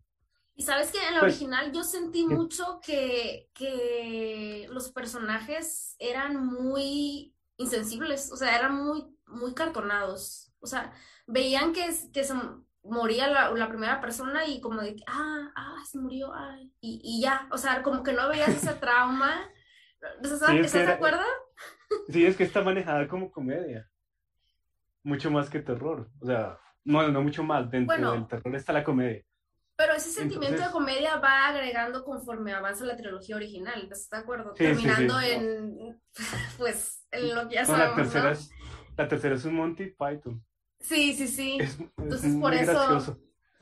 Sí, Y sí, sí, también- sí, totalmente. Y La también, consideran mejor remake que la primera, ¿no es cierto? Que la de San Raimi, la del 81. Es que es diferente, es diferente. Es como dice Bedu, tiene otro enfoque y aquí los personajes sí tienen un tono que se nota como más moderno, no solamente hablando obviamente de la tecnología, sino pues sí en el tipo de, sí, más dentro oscura. Y sí, que se- y podemos decir que se siente más real porque ves a los personajes cómo, ah, cómo sienten, cómo, cómo reaccionan, cómo les afecta realmente, que es algo que yo decía en la primera, pues sí, es una comedia, pero está muy extraño. Es Y el diferente. gore, se, el gore se ve más real en la última. eh, ¿lo decías? Pero Es la que, es, primera es era que tiene mucho más gore, tiene mucho más... es- Pero la primera sí, era intencional, porque para decirle a la gente, pues, que esto no es real, pero es que la, la- el remake sí te muestra, esto es real, y, lo está, y la sangre se ve como se debe ver, y, es, es impresionante las escenas de, de decapitaciones, Sí, de sí, a mí mutilaciones, me- o- Sí, a mí me causa mucha, eh, como que eso, como las mutilaciones, como que, ay, me da como que mucho repele. Y sí, y, y lo logran, lo logran. sí lo logran bien, sí. Sí, sí, sí, yo estoy de la acuerdo con- recomiendo, pero sí funciona verla si no has visto la trilogía original, pero pues también está padre como entender todas las referencias. Perfecto. Ahora vamos con nuestra invitada de hoy día, Aide o Glenn. ¿Qué película nos recomiendas de una, gran película de terror del año 2010 al 2021? Hola, pues eh, yo les quiero hablar de el juego de Gerald, Gerald's Game. Es, eh, está basada en una novela de Stephen King Y digamos que son contadas las películas que pueden pasar mucho de su metraje en una misma habitación y no perderte, ¿no? Entonces, eh, creo que esta no es tan conocida como debería, está en Netflix. Y sabemos, bueno, que Stephen King es muy prolífico y todo lo que hace eventualmente lo adaptan. Esta pasó algo desapercibida y creo que debería rescatarse porque sí es una narrativa eh, como la protagonista, digamos, va cayendo en una espiral de locura, pero hay muchos elementos que te hacen cuestionar qué tanto es real y qué tanto es ella. La premisa en general es este Jesse y Gerald son esposos, su matrimonio está perdiendo como el fuego, entonces escapan a una cabaña en medio de la nada para tratar de revivir, ¿no? La pasión. Eh, creo que es de esas películas donde sí te conviene saber qué pasa para empezar a verla y no ir sin saber nada, porque entonces te puede destantear. Y vaya, están eh, la pasión cuando él tiene un ataque al corazón. Ella está esposada en la cama, la puerta de la cabaña está abierta y no hay nadie alrededor. Entonces es ella en la habitación con el cadáver de su esposo, atravesando ¿no? todo un, arco de personaje, eh, pasan varios días, entre alucinaciones. Creo que todo está muy bien hecho y si no es tal cual de terror, eh, tiene, si tiene elementos que volvemos a lo que mencionaba, te desconciertan. Eh, empieza a ver a un hombre como en el fondo de la habitación, pero su cara, digamos, es, antinatural. Entonces es la muerte, es alguien real, es ella reflejando sus traumas. Te presentan una serie de flashbacks y el ritmo nunca se pierde. Entonces el final creo que también es muy satisfactorio. Eh, estás todo el tiempo pendiente de si va a escapar o no, si se va a morir o no. Eh, si alguien la va a escuchar o no que puede entrar por la puerta abierta. Y obviamente son de ese tipo de situaciones donde te hace preguntarte qué harías tú, ¿no? O sea, esas... ¿Eh? ¿No es muy angustiante eso? sí, sí, angustiante, porque em, no sé si es un género per se, pero les llamo como de survival movies. O sea, ¿qué harías tú en esa situación, no? Estás esposada a una cama no puedes hablar por teléfono, no tienes agua, no tienes comida. Eh, eventualmente te preguntas qué harías, qué harías tú. Y mientras estás atravesando toda una eh, introspección personal, entonces creo que es muy recomendable. De los la escena, años. La escena de la mano es tan brutal, se me hizo tan brutal como cuando Annie Wilkes le, parte las piernas en Misery al, al escritor. Muy brutal, muy, muy buena escena. Y, Yo ver esa escena. Cuando los ojos, pero todo lo demás, pero, todo lo demás. Pero eso es parte de cómo ella se tiene que salvar, o sea, tiene que arriesgarlo todo. Ay, no, ya me estoy imaginando, qué miedo. Ay, sí, no, qué escenita. Eh, les va a quedar en la cabeza. Ojalá la vean. Buena recomendación. Va, buena. Eh, muy buena película. Yo, creo que es una de las mejores que Netflix ha producido. Así que es una de las top que tiene ellos. Eh, vamos con. Bueno, yo les voy a recomendar, para después pasar con Vilma, eh, El Conjuro, de un director muy querido por el público. Digo querido por el público, no querido por los especialistas ni nada, o sea, querido por el público, que siempre vemos comentar. James Wan es magnífico, dirige hermosísimo. Bueno, vamos a hablar del conjuro de James Wan, el creador de tantas sagas exitosas del cine, queridas por el público, como es el eh, Saw, la de Juegos Macabros, como es Insidious, eh, que, es, otra de las, de las, películas favoritas del público, pero el conjuro yo creo que es el que le da un poquito de seriedad, eh, de dirección a James Wan eh, al dirigir, a contar una historia de la vida real sobre el famosísimo matrimonio Warren, Lorraine y Ed, el comienzo de una saga que tiene más de 10 películas ya.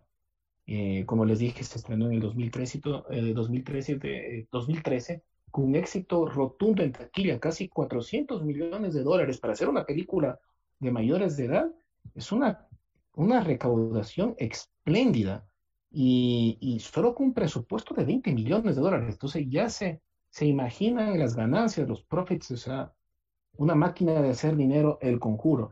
La historia está basada en el año 1971 sobre eh, una casa en la que habitaban la familia Perro. Y bueno, van los, eh, el matrimonio Warren, que son eh, detectives paranormales, por así decirlo, van a investigar. Los originales cazafantasmas. Los originales cazafantasmas, y van a investigar qué pasa, qué sucede en esta, en, en esta casa, qué brujería. Primero tienen que comprobar si hay brujería, y luego tienen que ver cómo la enfrentan. Y la película se desarrolla bien, tiene muy buenos planos en escena, la ambientación de los años 70 es bien, eh, bien eh, establecida. Eh, y bueno, es, como que también, como que tratan de hacer, como lo hemos hablado de los documentalistas ahora con estos falsos documentales, como la familia Warren llevaba su, su camarógrafo, llevaba el que graba, el, el que graba las voces y todos los detalles y cómo montaban y colocaban las cámaras dentro de la, de, dentro de la casa. Es otra perspectiva del, del cine que estábamos hablando hace, un, hace unos momentos con, con Midio. La película es muy buena, se desarrolla bien, eh, y bueno, a, a, al final te deja la incógnita, ¿sería cierto? ¿Es verdad? Eh, ¿qué, ¿qué, creen, chicos? ¿Ustedes creen en las cosas paranormales? Yo sí, no. Es la que hacen, que hacen así, ¿no? O sea, nunca, nunca se han encontrado con un espíritu. No, pero. No, No, la, la que aplauden no es el conjuro. ¿No es esa? ¿Cuál es? La que, que le hacen que va, que, que se Y esconde. que se están asomando al ático Sí. y que nada más, y que ella está como que muy atenta al ruido del ático y de la orilla se ven unas manitas y se apaga la luz. Pero sí es la 1, ¿no? ¿Esa? Ese ¿Sí? es conjuro, ¿no? Sí. Creo que sí, Sí. es la 1. Sí, sí, es la 1, es la 1. Sí. A mí ese recurso sí me gustó, me gustó mucho ese, ese recurso de la de que aplauden. Es que como que fue algo que se sintió un poquito más fresco a lo que veníamos viendo los años anteriores. Yo creo que por eso es como, fue como que su éxito. Pero Sí. tampoco es como que sea, pues no es novedosa ni nada de eso, pues. Llegó pero buen se momento. sintió, llegó en buen momento, sí, cuando todo, cuando se veía muerto ya ese tipo de, Mm. de... Cine. A mí Sí, se me hizo sí. que fue una dirección muy sobria y, y era tipo de los años 50 más o menos, ese, esa clase de dirección. Era muy tranquila, muy, muy, muy calmada si la ven. eh, los planos son largos, entonces uno alcanza a ver el fondo de toda la casa esperando uno que salga algo. Todos esos son recursos de los años 50. Entonces eh, to- todo eso valió la pena verlo. La verdad, nos recordó esa época, esa gran época de casas embrujadas. Lástima que fue la única, ¿no? La única que funcionó, sí. Por de eso, resto La no mejor del las universo de... del Creo que de todo el universo del conjuro es la mejor. La Sí, la única. No, las otras son terribles. Es que son espantosas. Nada de lo que hizo ahí lo repitió en las otras. No, y no sale de lo mismo en la casa. Si todo está dentro de la casa, cualquier cosa, hasta la llorona la metió dentro de la casa. La llorona. ¿No te acuerdas que hizo la leyenda de la llorona? También. No, pero la eso no del La produjo, la produjo. Pero la metieron en el universo del conjuro. Eh, dentro de la supuestamente. saga. La quisieron meter, pero según yo no Sí. No, eso no es, eso no es, no. Pues yo me acuerdo que la que hicieron y dije, ay, otra vez, y, tam- y también metieron a la llorona en la casa. Cuando la Pero la llorona, Llorona es. Es, es mala película. No, malísima. malísima, malísima. esa Eh. Esa sí usa todos los trucos sabidos y por haber. Todo lo que uno espera, lo hace. Y de hecho, todas las de, ya, ya después las que hicieron del conjuro, ya todas son iguales. Bueno, la de Anabel, irónicamente la segunda, la que es el, el pasado, Anabel Es 2, bastante. Sí, es está bastante. bastante bu- buena. Sí, Yo sí, creo sí, que, o sea, tienes- después del conjuro, la de Anabel Origen o algo Ana- así, y luego ya todas las demás. Anabel 2. Anabel 2 también se podría catalogar como buena. La La 1 no es tan buena. Exacto, la creación. La creación. Es algo Que muy es en el campo. o sea. Pero Exacto. nuevamente van al campo a una casa sola. Bueno, sola Lo no, mismo, eh, es, es una casa, todo está dentro de una casa, todo eso. Pero es que las niñas dan mucha empatía. Las, las Sí, aquí la son las dos niñitas. A mí no me Sí. gustó. Pero bueno. ¿Cuál? No, que no me, no se me hizo tan buena esa, la verdad. A mí la única que se me hace buena es la del conjuro, y más o menos. La del conjuro gustó porque cuenta bien la historia, tiene, marca bien los pasos del arca historial, hay buen desarrollo de personaje, los diálogos no son innecesarios, no es redundante, cuenta bien con las imágenes eh, James Gunn, o sea, es una buena película, cumple todos los parámetros de, y toda la fórmula para hacer una buena película, o sea, tampoco no, no intenta hacer algo diferente a James Gunn, a diferencia de cuando comienza su, su experimento. Y empatizas con los personajes. A uno le Exacto. caen bien los personajes y es súper importante eso en el terror. Sí. Si eso no sucede, se fue al carajo en la película. Ah, buen punto. Va- vamos, pa- pasemos al siguiente punto. Vamos con Delmita. ¿Qué película nos recomiendas hoy? Mira, yo tengo dos aquí, pero una ya la platicamos, que es la de Postmortem. Postmortem es la gran película de terror que ha, que ha salido ahorita, que esa sí va a ser un clásico. Este, que es una película que se trata de un, de un, de un tipo, es en la, en la época de la peste, de, bueno, de la Primera Guerra Mundial, y cuando llega la, ¿cómo se llama, Bedu? La, La, la, peste- la gripe española. la gripe española. Gracias. Entonces, ahí eh, este tipo se dedica a tomar fotos de gente que ya murió. Pero es en, una en, en esa época se usaba eso, ¿no? Que, que tenías las fotos de los muertos y todo. Y cómo se va, se empieza a hacer un, o sea, em- em- empiezan a suceder cosas en este pueblo, se le, se le acerca una niña, no sabes qué pasa con la niña.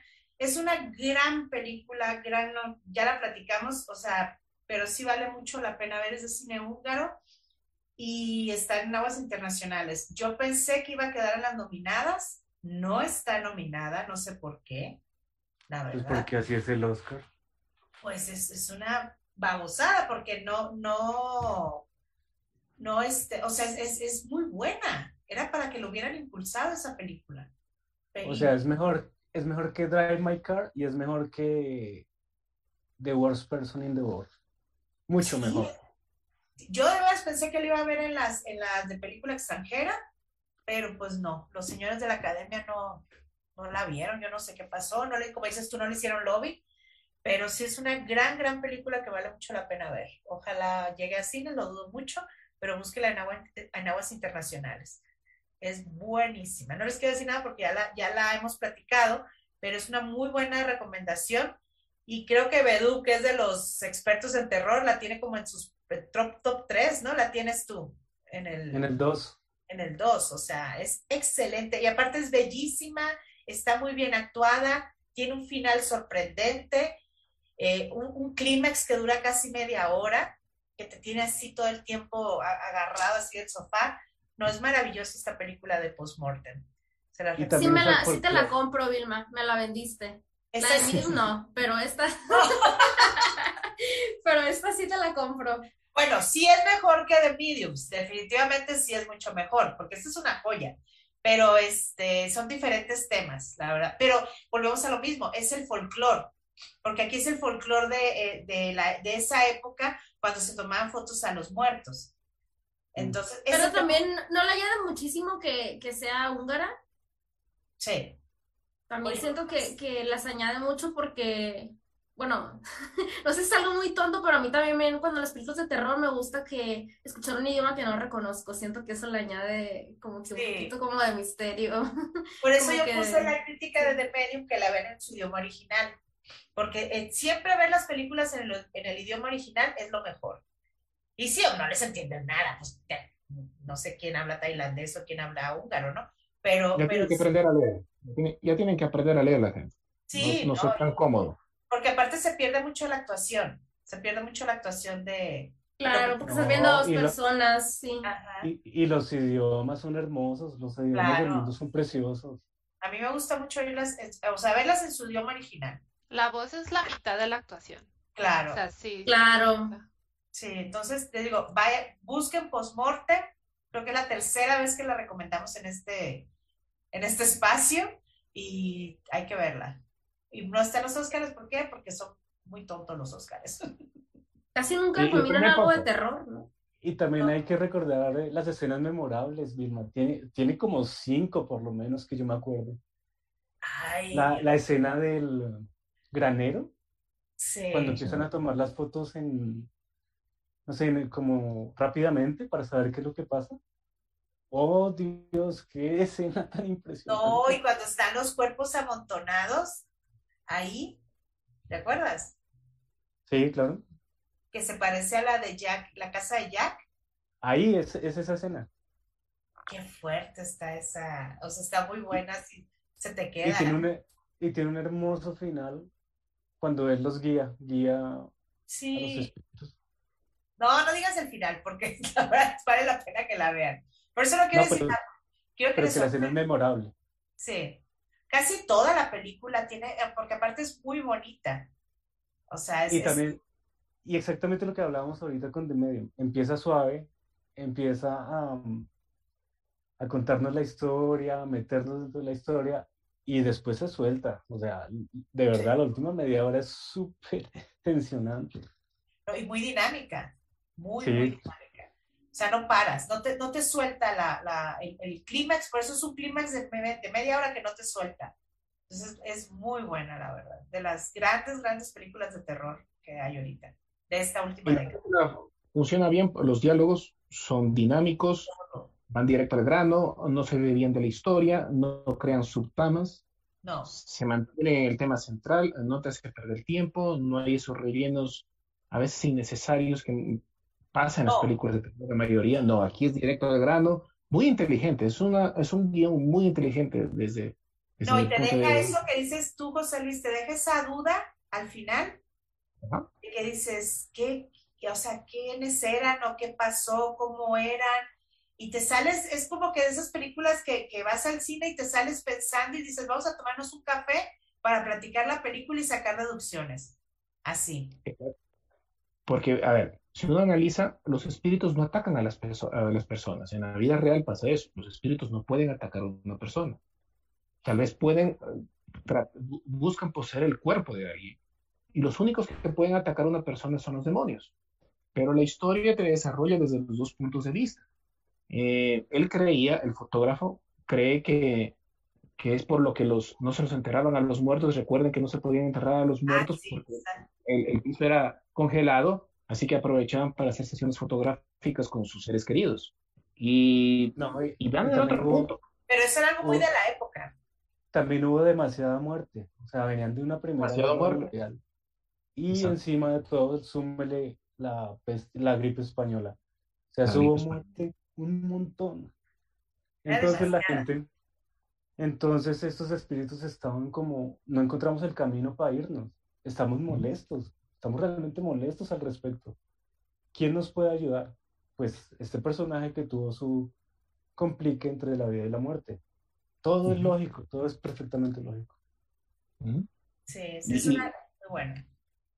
Y, y claro, y el final deja la interpretación. Al final deja la interpretación. Y como, como digo, si juegan demonios o espíritus, o eran los espíritus que se quedaron, no se les, no se les dio un, perfecto, un, un digno entierro. Pero, bueno, eh, pero la película, eso es lo bonito de las películas del terror, que tiene que, que- quedar ese final abierto para que nosotros interpretemos. Sí, Lo mismo pasa con Medium. Medium queda para nuestra interpretación. O sea, claro. ¿qué diablos fue eso? O sea, fue un ente, no fue un ente, fue la diosa Badia que los quiso matar. ¿Qué diablos fue? Eso es lo bonito. Bueno, pasamos al siguiente punto, Beto, para terminar la primera ronda. Falta Oscar. Eh, sí, falta el Fede. Em, yo escogí el, El último exorcismo. Es una película del 2010. Nuevamente es un documental sobre una poseída. Pero este tiene un aspecto muy original porque es un pastor que está intentando demostrar que la gente más o menos como, ¿cómo les dirán ustedes? Como pueblerinos, Sí. se inventan todas estas historias de, sobre fe y sobre posesión y, mejor dicho, él no se las cree y entonces va a, a negar eso, donde está sucediendo la, la posesión que es en una, una finca aislada. Pero tan pronto él, de hecho, él ejecuta ciertos trucos para mostrar que, que todo esto es pura mentira y pura carreta de esta gente. Pero en un cierto punto las cosas se salen de control y efectivamente algo más está sucediendo. Em, es difícil de, de, de exponer la película porque sería, es que dura 87 minutos, es una maldita joya cortiquitica. Es corta. Sí, entonces exponer los puntos es, spoiler prácticamente todo. Pero lo cierto es que toma una parte muy original en la que eh, ya las cosas cambiaron y entonces eh, lo que él está viendo es real, es, lo que está pasando es real. Y detrás de esto hay un montón de gente involucrada. Y hasta ahí es donde puedo decir porque, porque no puedo decir más de la película si no me la tiro pero es fantástica. Yo, a, mí me sorprendió en ese momento. El, el, el póster es horrible, es un, es asqueroso, de las cosas más feas que he visto. Pero aún así le di clic en esa oportunidad, la vi y valió la pena. Mucha, mucha suerte al haber encontrado esa película. Yo Para no, la, que vean, no me de animé a las verla. De las exorcismo de, del año 2010. Uy, no me animé a verla, me dio miedo. Pero fíjate Eh, que explora muchos aspectos sociales. ¿Cómo? explora muchos aspectos sociales que van mucho más allá del terror, entonces le da mucho más amplitud a la trama Ah, ok. y cuestiones de fe, ¿no? La voy a ver la luz prendida. No, lo chévere es que no dura nada, o sea, se te, se te pasa volando. Ya.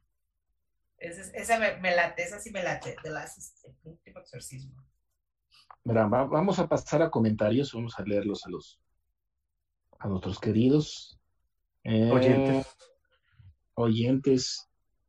A ver, es que estoy, estoy tratando de tra- tratando de Ya está, llegó Oscar, Oscar. Oscar, hasta, hasta ordenar aquí los comentarios, Oscar, por favor, coméntanos. ¿Qué película nos recomiendas de, de terror? Pues la mejor del 2000. De hecho, gracias por dejarme la mejor del 2010 al 2020. ¿Cuál? Este, por esto te perdono, José Luis, lo de The Medium. Por esto te perdono más a ti. Este, The, The Witch. Eh, creo que ya, ya- ya hemos comentado varias veces The Witch, que el folclore, que, que las sorpresas, que las escenas memorables. Sé que The Witch, a, a término personal, independientemente de, de- de lo, de lo terrorífica y siniestra que es, eh, una película más allá de los tecnicismos o más allá de, de- de la estética o del terror visual que pueda proponer, cuando se mete con tus valores, es cuando de- y te los destruye y te los hace, te los hace mierda, es cuando en verdad asusta. cabrón. Eh, obviamente, yo siempre trato de ser objetivo, eh, pero obviamente practico cierta religión, ¿no? Con la que, por ejemplo, The Witch me ataca, que es el cristianismo y el catolicismo y todo esto, ¿no? Cuando yo veo The, The Witch por primera vez, eh, una de mis críticas favoritas, sin ser crítica, es mi esposa, me, me- ella me hace un, comentario, ella no soportó mucho la película, de hecho, cuando la, cuando la volvemos a ver, ella, cuando, o cuando la vuelvo a ver o cuando la intentamos volver a ver, ella se rinda a la mitad de la película porque a ella le causa de verdad un miedo muy, muy, muy, muy intrínseco, o sea, algo muy íntimo. Entonces, este, ella me dio como la, la, la mejor crítica que pude haber, que es, es que esta película se está metiendo con mis valores y me está diciendo que a pesar de que yo tenga mis valores de feo dogmáticos en un estado, me puede cargar la chingada, o sea, me puede cargar el, el, el, el, diablo, la, bruja, digámoslo así, ¿no? El, simbolismo. Este, psicológicamente es muy fuerte la película, muy, muy fuerte. Este, eh, eh, no, no, no, hay concesión alguna, eh, empieza, empieza muy violento. Aquí, a diferencia de, de, de, lo que dice Bedú y Vilma, que sí es una característica del terror, que, que, empezar a crecer hasta que te tensa todo el final, eh, Robert Eggers empieza, empieza tenso. El, cabrón a los tres minutos ya te, ya te, plasma la, maldad. Digámoslo así. Y eh, lo brillante cinematográficamente de The Witch es que, independientemente de todo su folclore, es que a pesar de, mantener esos niveles tan altos de terror, digámoslo así, de, verdadero terror y de escalofríos, y que no necesita mucha, mucha técnica, ahora sí que no necesita mucha estética para demostrarlo, como repito, es más psicológico, es más a, a nivel de valores, es más religioso, es más surrealista, este, mantiene, no, no, no, solo mantiene ese nivel, sino lo explota al final con esa, con esa secuencia, esa habla, ese diálogo que tiene el personaje de Anna Taylor-Joy en la oscuridad con, con Black Phillip, ¿no? Y, y, y, lo más, y lo más interesante, posicionar a un personaje como Black Phillip dentro de la cultura pop es, es este, es genial. Es una gran, gran película, ¿eh? A mí me Pero no encanta. asusta. Yo ¿Eh? no tengo esos valores, yo no tengo esos valores como tan, Ni yo. sí, exacto, esos valores de fe tan metidos y tan, ay, que cualquier cosa me vuelvo Flanders. No, yo no tengo eso. Pero aún así, Que, que, que eso no es cierto, que eso no es cierto, pero bueno. Pero aún así eh, me parece una gran película. O sea, de verdad, todo lo que dije, todo lo que dijo Fede es verdad, es cierto.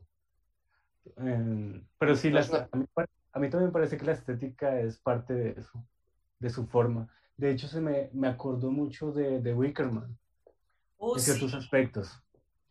Y pues The Wickerman es una de mis favoritas de terror de todos los tiempos. Sí, es esa. Pero fíjate, Oscar, que me dieron ganas de volverla a ver porque, bueno, yo sí soy de, de educación, a mí me, o sea, tengo educación religiosa y todo, aunque ya no estoy apegada a ella, pero no sentí eso que tú dices de que te pega tus valores religiosos. Me llama la atención lo que estás Sí, diciendo. digo, yo, yo, yo, yo, soy, yo soy practicante de, de, de mi, No, de mi no. dogma y de mi religión, yo no soy clavado. Digo, de hecho, aquí entre nos, y lo, lo hemos visto yo, no, la, la, la, institución como tal de la iglesia no me entra acá, disculpen, no me entra, o sea, no, no, no, no puedo entrar yo con eso. Pero dentro del dogma de, de fe, el dogma de fe original, digamos, digamos que ahora sí que la adaptación original llamada el, el Jesus, este, y esos valores que a lo mejor yo intentamos practicar como familiares, independientemente de ser crítico, de mantener una objetividad, y bueno, soy mercadólogo, no tengo que mantener una objetividad por todo, y, y un respeto por todo, este, a mí sí me pegó, o sea, y, y es por lo que dice Bedú, no, no, no, no, no es des golpes de pecho, es, es, es que se mete en tu mente, cabrón, dices, a ver, cabrón, espérate, güey, o sea, qué, buena propuesta, y, no la puedes debatir porque es cierta, o sea, te lo pone tan, tan, ¿cómo les puedo decir? Tan, tan realista y tan creíble. La, es como el exorcista, o sea, yo por eso la, mido. Y bueno, en el top de terror estuvimos de acuerdo en meterla en el top 10, ¿no? La metimos en el top 10, nos atrevimos. Este, creo que está en el 15. En el 15, en el top 20 de terror. O sea, es un atrevimiento que yo, yo, yo, yo, yo no me esperaba incluso que, que a, a, los que hicimos el top terror también se, se, se atrevieran al atrevimiento que yo me, me, me atrevía a sugerir digámoslo así, ponerlas en las mejores 20 de terror de toda la historia. Y yo creo que el atrevimiento es totalmente justificable. O sea, estamos hablando de una gran, gran, gran película. Ahora sí, este es un clásico. Y otra que maneja mucho también el folclore de las brujas, de, claro. de, de, todos esos cuentos de brujas que, bueno, que yo leía de chica, ah, es buenísimo. A ver, a, y hay que tener en cuenta las brujas no son folclore. A ver, vamos a tomar un detalle ahí. Las brujas no es folclore. Las brujas existen. Concilio de brujas es fijo, eso existe, por eso sí, las, pero, las, pero ahí lo. Si es Hombre, no diga así. Ah, no, se no, le llama, no, no. Se le llama podcast. Se le llama podcast. En, en, la película claramente dice Robert Egger que él investigó y muchos de los diálogos que están en la película son ciertos. Esa película sí, sí, es muy bien investigada en los diálogos, pero, por eso es. Pero, pero hay que, el, pero hay que tener en cuenta una cosa. No, no, no, no, refiere, perdón, pero el folclore no refiere a algo que no existe. O sea, el folclore refiere a una cultura. A, a, a, al contrario, es algo que existe. O sea, por eso se toma, se, se toma, el folclore. Es como de Medium. O sea, a mí, sí. Y repito, lo que se me hace disfrutable de la película de Medium es el folclore. O sea, el, el folclore que maneja es lo que me hace destacable. Una cosa, esta película tiene al villano de villanos. Sí. O sea, no hay nada, no hay nada peor, pues. Sí. Y es lo que estaba, y es lo que estaba diciendo, que es, eh, que, que es al, al, nivel de, para mí, el del exorcista es igual que me asustó, ¿no? Porque tenemos al villano de los villanos. O sea, enfréntate a eso. Oiga, Entonces. Y esa cabra, ay, cabra. Esa cabra, no, y, y, y, lo maravilloso es que la cabra ni al final sale, solo la voz, y cuando articula la, articula la voz. Dios mío, me está enseñando el juego todavía. O sea, es, es, es tétrica esa escena, es siniestra, de verdad. Sí, es una Pero, gran. Pues yo también creo que iban en garantía por tener a ese, a ese personaje. ¿verdad? Como, como que se lo imaginó al principio, y en realidad el personaje principal es él. Pues sí. sí claro. eh, hay, hay una cosa que no nombró Oscar, el satanismo. El satanismo, claro, es, es difícil hablarlo, es la contraparte al catolicismo, El, sati- el satanismo ataca fuerte aquí a la ideología católica, muy fuerte, por más que los principios culturales de la familia estaban bien arraigados, Exacto. vino el de y lo tumbó. Es impresionante. Bedo dice que no asusta. Hay en la escena, hay cuatro escenas que asustan. Primero, la película, a los cinco minutos, están jugando con la, con la hermanita mayor, con el niño, y, y al rato de la hora desaparece un bebé. Desaparece el bebé. A los No, no cinco minutos. asusta. Eso da zozobra, Al- pero no asusta. O sea, que te asusta si el- tú te refieres Impresiona. al ay, ay, ay, del ay, No, del, de- del del espanto. jump, del jumpscare. Sí, no, no, la, la película no tiene un jumpscare, pero sí te perturba. Es per- es- tiene escenas muy perturbadoras. Sí. Sí, hay diferentes tipos de sustos. O sea, no es el susto que todo el mundo quiere con el jumpscare, no, no es. Es un, es un tipo de miedo más inteligente, ¿sí? Donde te, te topa temas donde la gente le, le pone sensible. Cuando, cuando matan a un bebé en una película de terror es para muchos muy sensible. Pero la película aquí comienza bien. La, Y la escena de la- la escena de la posición del niño, o sea, esa está mal. No, y la escena donde, donde los niños dicen, reza el Padre Nuestro y ellos no se acordaban del Padre Nuestro. ¿Esos son los valores que te hicieron ruido? No, los valores de la familia. Ah, Los valores O sea, la- Sí, o sea, es que acá- una familia tan unida, tan, tan cristiana, tan de valores, ¿no? Y, y llega el villano de villanos y te quebra, cabrón. destruye todo con una facilidad impresionante, una facilidad increíble. Bueno, voy a leer un poco de los, de los comentarios. Eh, dice Daniel, su película favorita de terror son Huye y una historia de fantasmas. Hoy estuvo nominada a los Oscars, si no me equivoco. Una A que- Story no es de terror. Una historia de fantasmas de terror. Para nada. No, para nada. Es más un drama. Bueno, José Roberto dice Voraz, El hombre invisible, eh, Get Out, Us y Un lugar de- en el silencio, nos recomienda José Roberto. Eh, perfecto. Richie, ¿qué les parece The Lighthouse de Eggers? Bueno, eso vamos, con eso comencemos con Oscar mismo, ¿eh? Ya nos han prometido. Fíjate- Esa no es de terror. fíjate Esa no es de terror. fíjate-. Fíjate que te voy a cambiar el guion. Eh, voy a cambiar el guion. Voy a cambiar el guion. Voy a traer.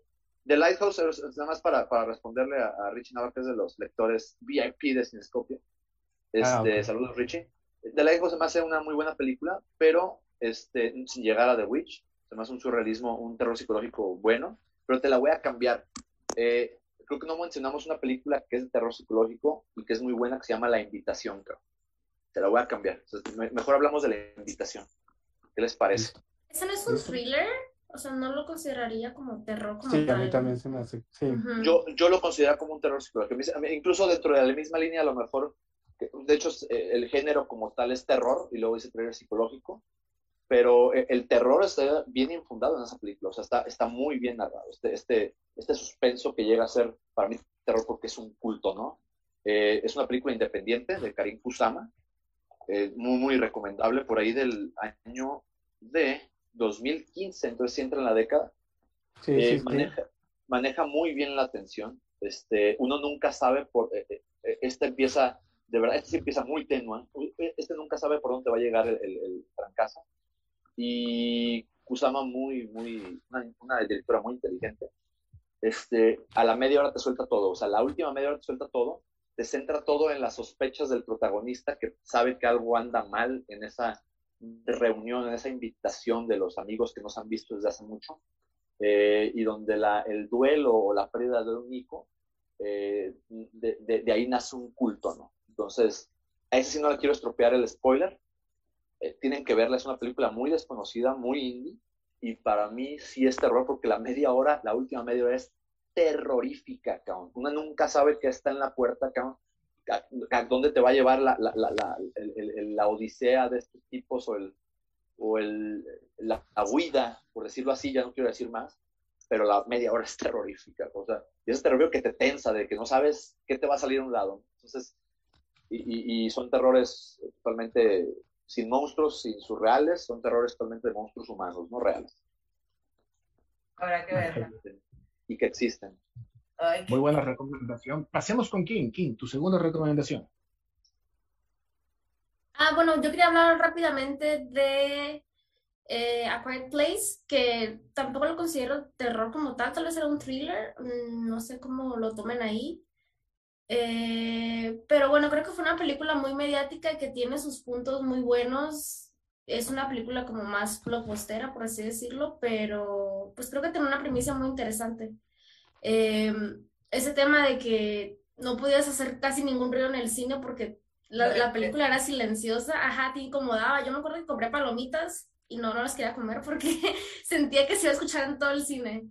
Yo no compré Entonces- nada porque tú dijiste eso y yo me fui así, sí es cierto, tienes que vivirlo ahí en el cine. Todo Sí, sí, es verdad. Sí, la verdad es que también maneja una tensión muy buena. eh, pero también creo que esas películas que al final como que medio se va todo. Tiene algunas decisiones así como que muy estúpidas. Pero eh, pues sí, maneja muy buena tensión y creo que ya es, es una película que pues sí, puedes recomendar eh, a todo el mundo si quiere pasar un rato pues entretenido y tenso. Y raro, la segunda parte es buena. Yo no la he visto porque A mí me gustó. La verdad no, no, no se me antojó. No quise arruinarla. No, bueno, eh, tiene decisiones peores todavía que la primera, pero sí está. ¿De cuál, ¿De cuál estás hablando? Perdón, me perdí. A De- Quiet Place. A Quiet Place, Place. La segunda es la uno. No, por eso, pero, ¿Cuál? pero no está tan mala, pues, porque ya ves a los monstruos. Que era lo que quería. Bueno, yo era lo que quería ver los monstruos. Pero, pero sí, eso es una muy buena película, la, la uno. Es una historia. eh, eh, lo, lo- lo extraño de Un lugar en el silencio que comentaba aquí, a ver, tiene un presupuesto bajísimo, eh, menos de 20 millones de dólares, igual que El Conjuro, con un éxito total. No se le hizo tanta promoción y marketing como lo hicieron al Conjuro, más bien el Quiet Place fue esas películas que recomiendas de boca en boca. A la gente le gustó esa tensión, como decía Kim, de, de guardar silencio. Y tiene, el, el prólogo es buenísimo, o sea, cuando viene el monstruo y se lo lleva al pequeño, y de ahí parte muy bien la película y eso mantiene tensionado al público de averiguar qué es el monstruo. Y bueno, también la parte de la maestra toma así, toma bastante tiempo en, crear un poquito de acción, de mostrar a los monstruos, llega la parte de la bañera, que es que la parte memorable de la película, pero sí. Y, la segunda como que se esperaba un poquito más, pero tampoco no es, no es una película mala. Vamos, eh, Vilmita. Mira, a mí Bedú me recomendó una que se llama La Reina de la Magia Negra, que después de analizarla, al principio como que me dejó así descontrolada, pero esta película se trata de un orfanato donde regresan unos, unos que, pues, que, que ya crecieron y que estuvieron ahí, porque se está muriendo el conserje del, del, del orfanato y, con él y con ellos se era, son como cuatro amigos, ¿no? Y con ellos se habían portado muy bien y pues se está muriendo y van a verlo pues, para despedirlo. Pero cuando van en el camino, eh, eh, es una familia que uno de los muchachos es, ya tiene su familia y todo, chocan con algo y no saben qué es, ¿no? O sea, creen que es un ciervo que se les atravesó y bueno. El caso es que llegan al orfanato y empiezan a, suceder, ahí se reúnen los demás amigos y empiezan a suceder un montón de cosas muy extrañas. Es una película, híjole, medio, medio, es, es, ¿de dónde es? Indonesia Indonesia. De Indonesia y este, tiene mucho gore, tiene unas escenas muy fuertes, pero, pero lo que le decía, se me hace como que es serie B, pero ya que la pensé bien la película, tiene, o sea, esa escena del autobús que me, que me hizo tanto hincapié, eh, es, muy, es muy impactante. Mm, ¿Sería spoiler que la comente, Edu? Pues no, porque yo no creo que la vayan a ver igual. Tienen que buscarla. Se llama La Reina de la Magia Negra. Así se llama. Y es de Indonesia.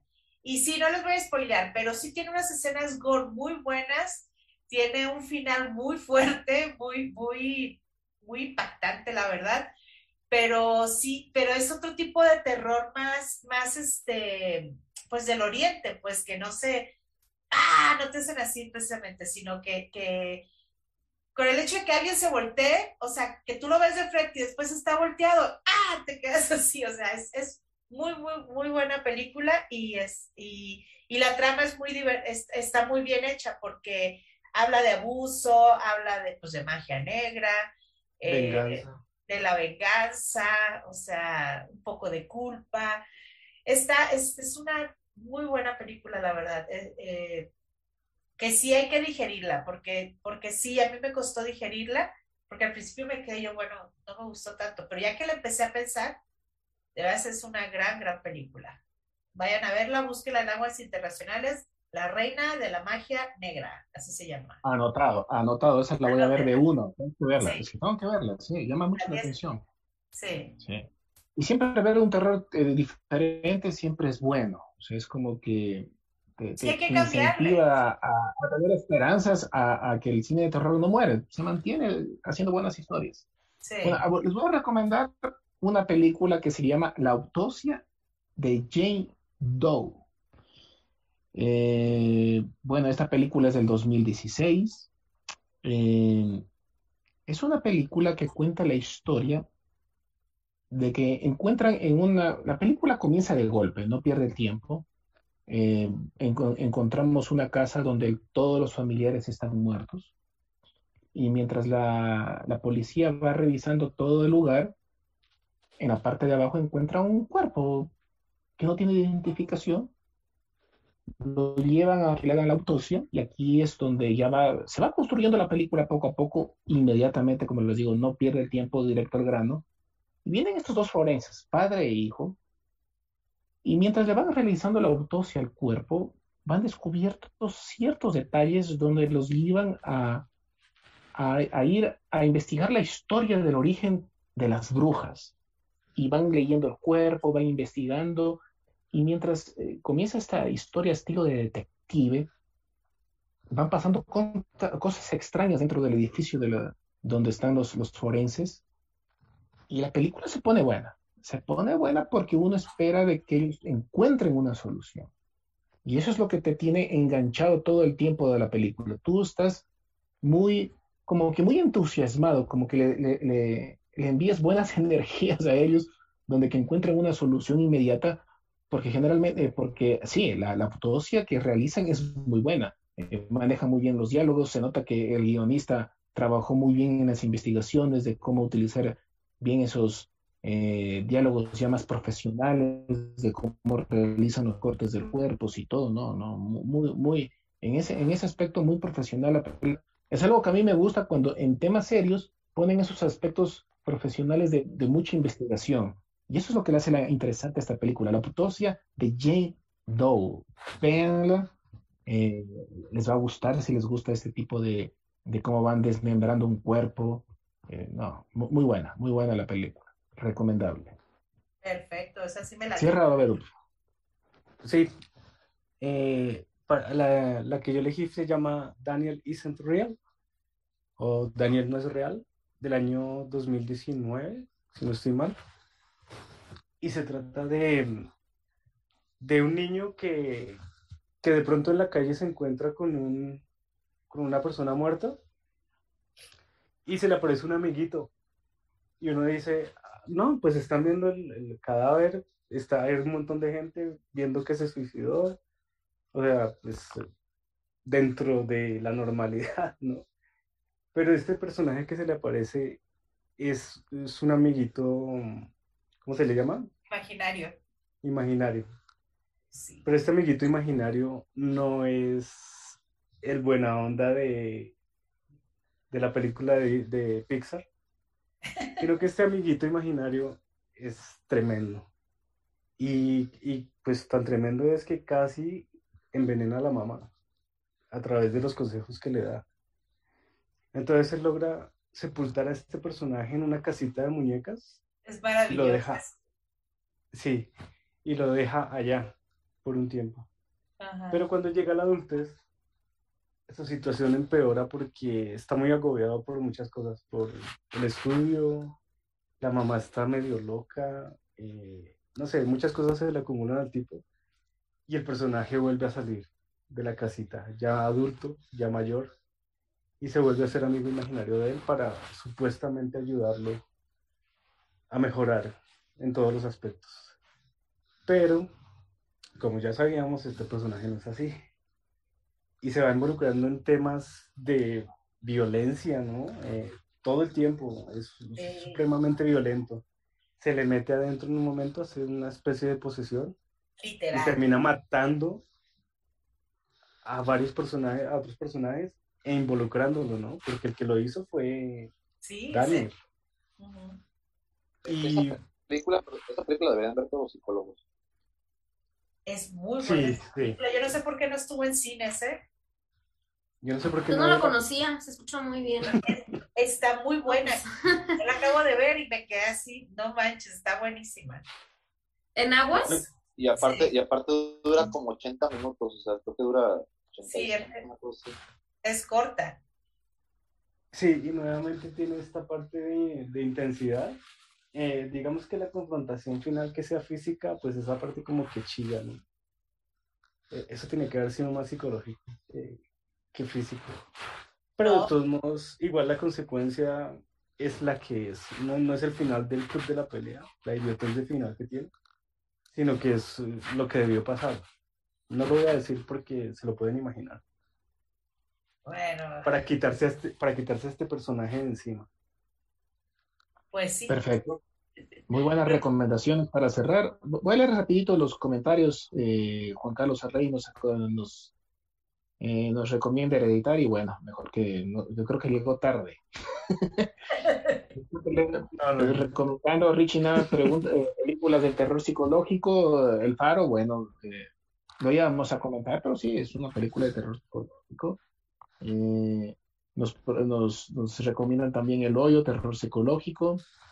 Eh, nos recomiendan bastante El Hombre, el, el hombre, el, el hombre Invisible, Pero la, pero la versión nueva es la que están recomendando. la, la, la- la- la versión nueva que sí es La muy buena. española, ¿no? No, no, la del Sí. hombre invisible, la nueva. Ah, yo esa Uy, la del hoyo, sí. Sí. No Es malísima con El Hombre Invisible. No inventen con el hombre invisible. Sí, Pero sí, sí, no, no, no digan mentiras, no digan Oh. mentiras. Como de medio. Bueno, no digan mentiras como de medio. También nos molestan las recomiendan- mentiras. también nos recomiendan así en el tierra como eh, así en la tierra como en el infierno. Tiene buena mitología esa película. A mí Y bueno, para cerrar vamos con la reco- las recomendaciones. Vamos con, yo les recomiendo por la Semana del Amor, una película romántica, yo creo que es una de las mejores. Esta es con Ethan Hawke y Gwyneth Paltrow. Se llama Grandes Esperanzas, Great Expectations, y aquí tiene una actuación sublime Robert De Niro. Eh, véanla, encuéntrenla, la película es de esos amores intensos, muy buena. Bueno, a las mujeres va a gustar porque es una mujer que sabe enamorar hombres y lo sabe descuartizar su corazón, pero la película es buenísima. Así que tienen para recomendarle Grandes Esperanzas, Great Expectations de, de, de la década de los 90. Véanla. Ese es Basada en la novela, ¿no? Ay, Ese es perdón. de Cuarón. Eso, de Cuarón. Es Ah, sí. muy, pero muy bueno. Es una de, yo creo que es una de las películas románticas más inteligentes que he visto. Muy bueno. Y es un remake también. Eso no lo sabía. Un remake, bueno, ahí tienen el dato. Vamos con King. King, ¿qué nos recomiendas? Yo les quiero recomendar eh, My Dinner with Andre. Es una Ah. película.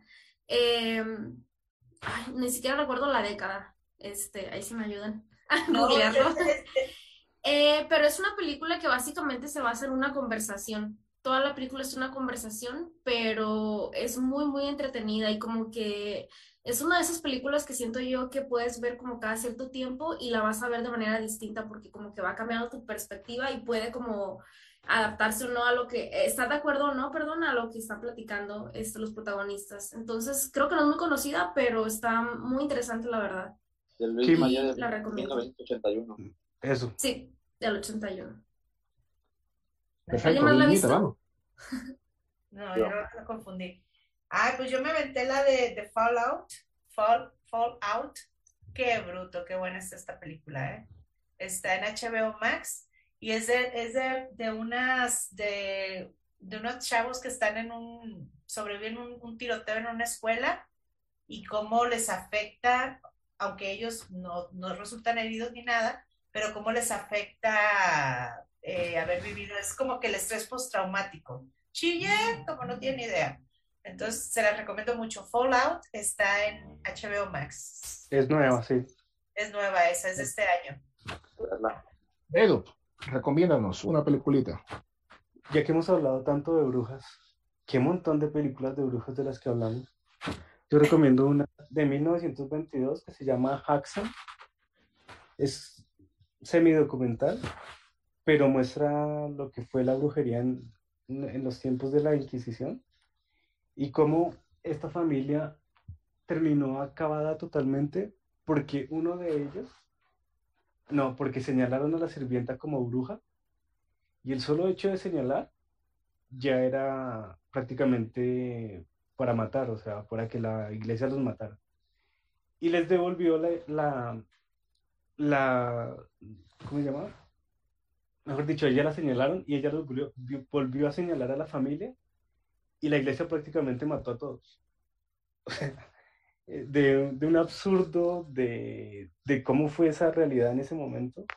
Es una, una joya de película de 1922, Haxan. Jackson. Oscar.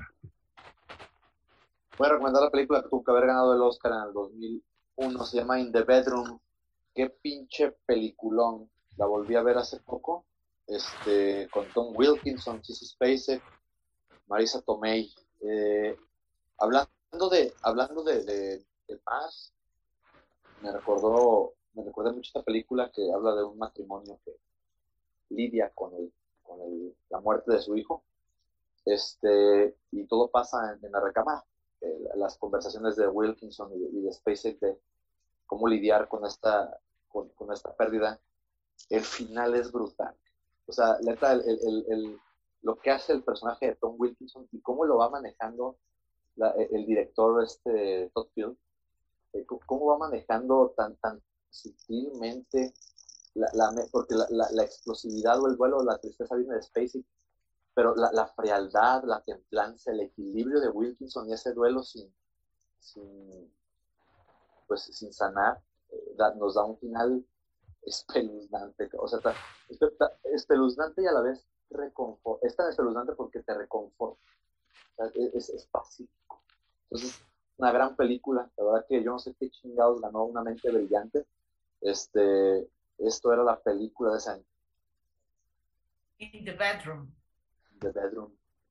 Muy bueno, cerramos con estas recomendaciones. Nos vemos en la próxima semana en el capítulo 14 de Cinescopia. Nos vemos. Chao.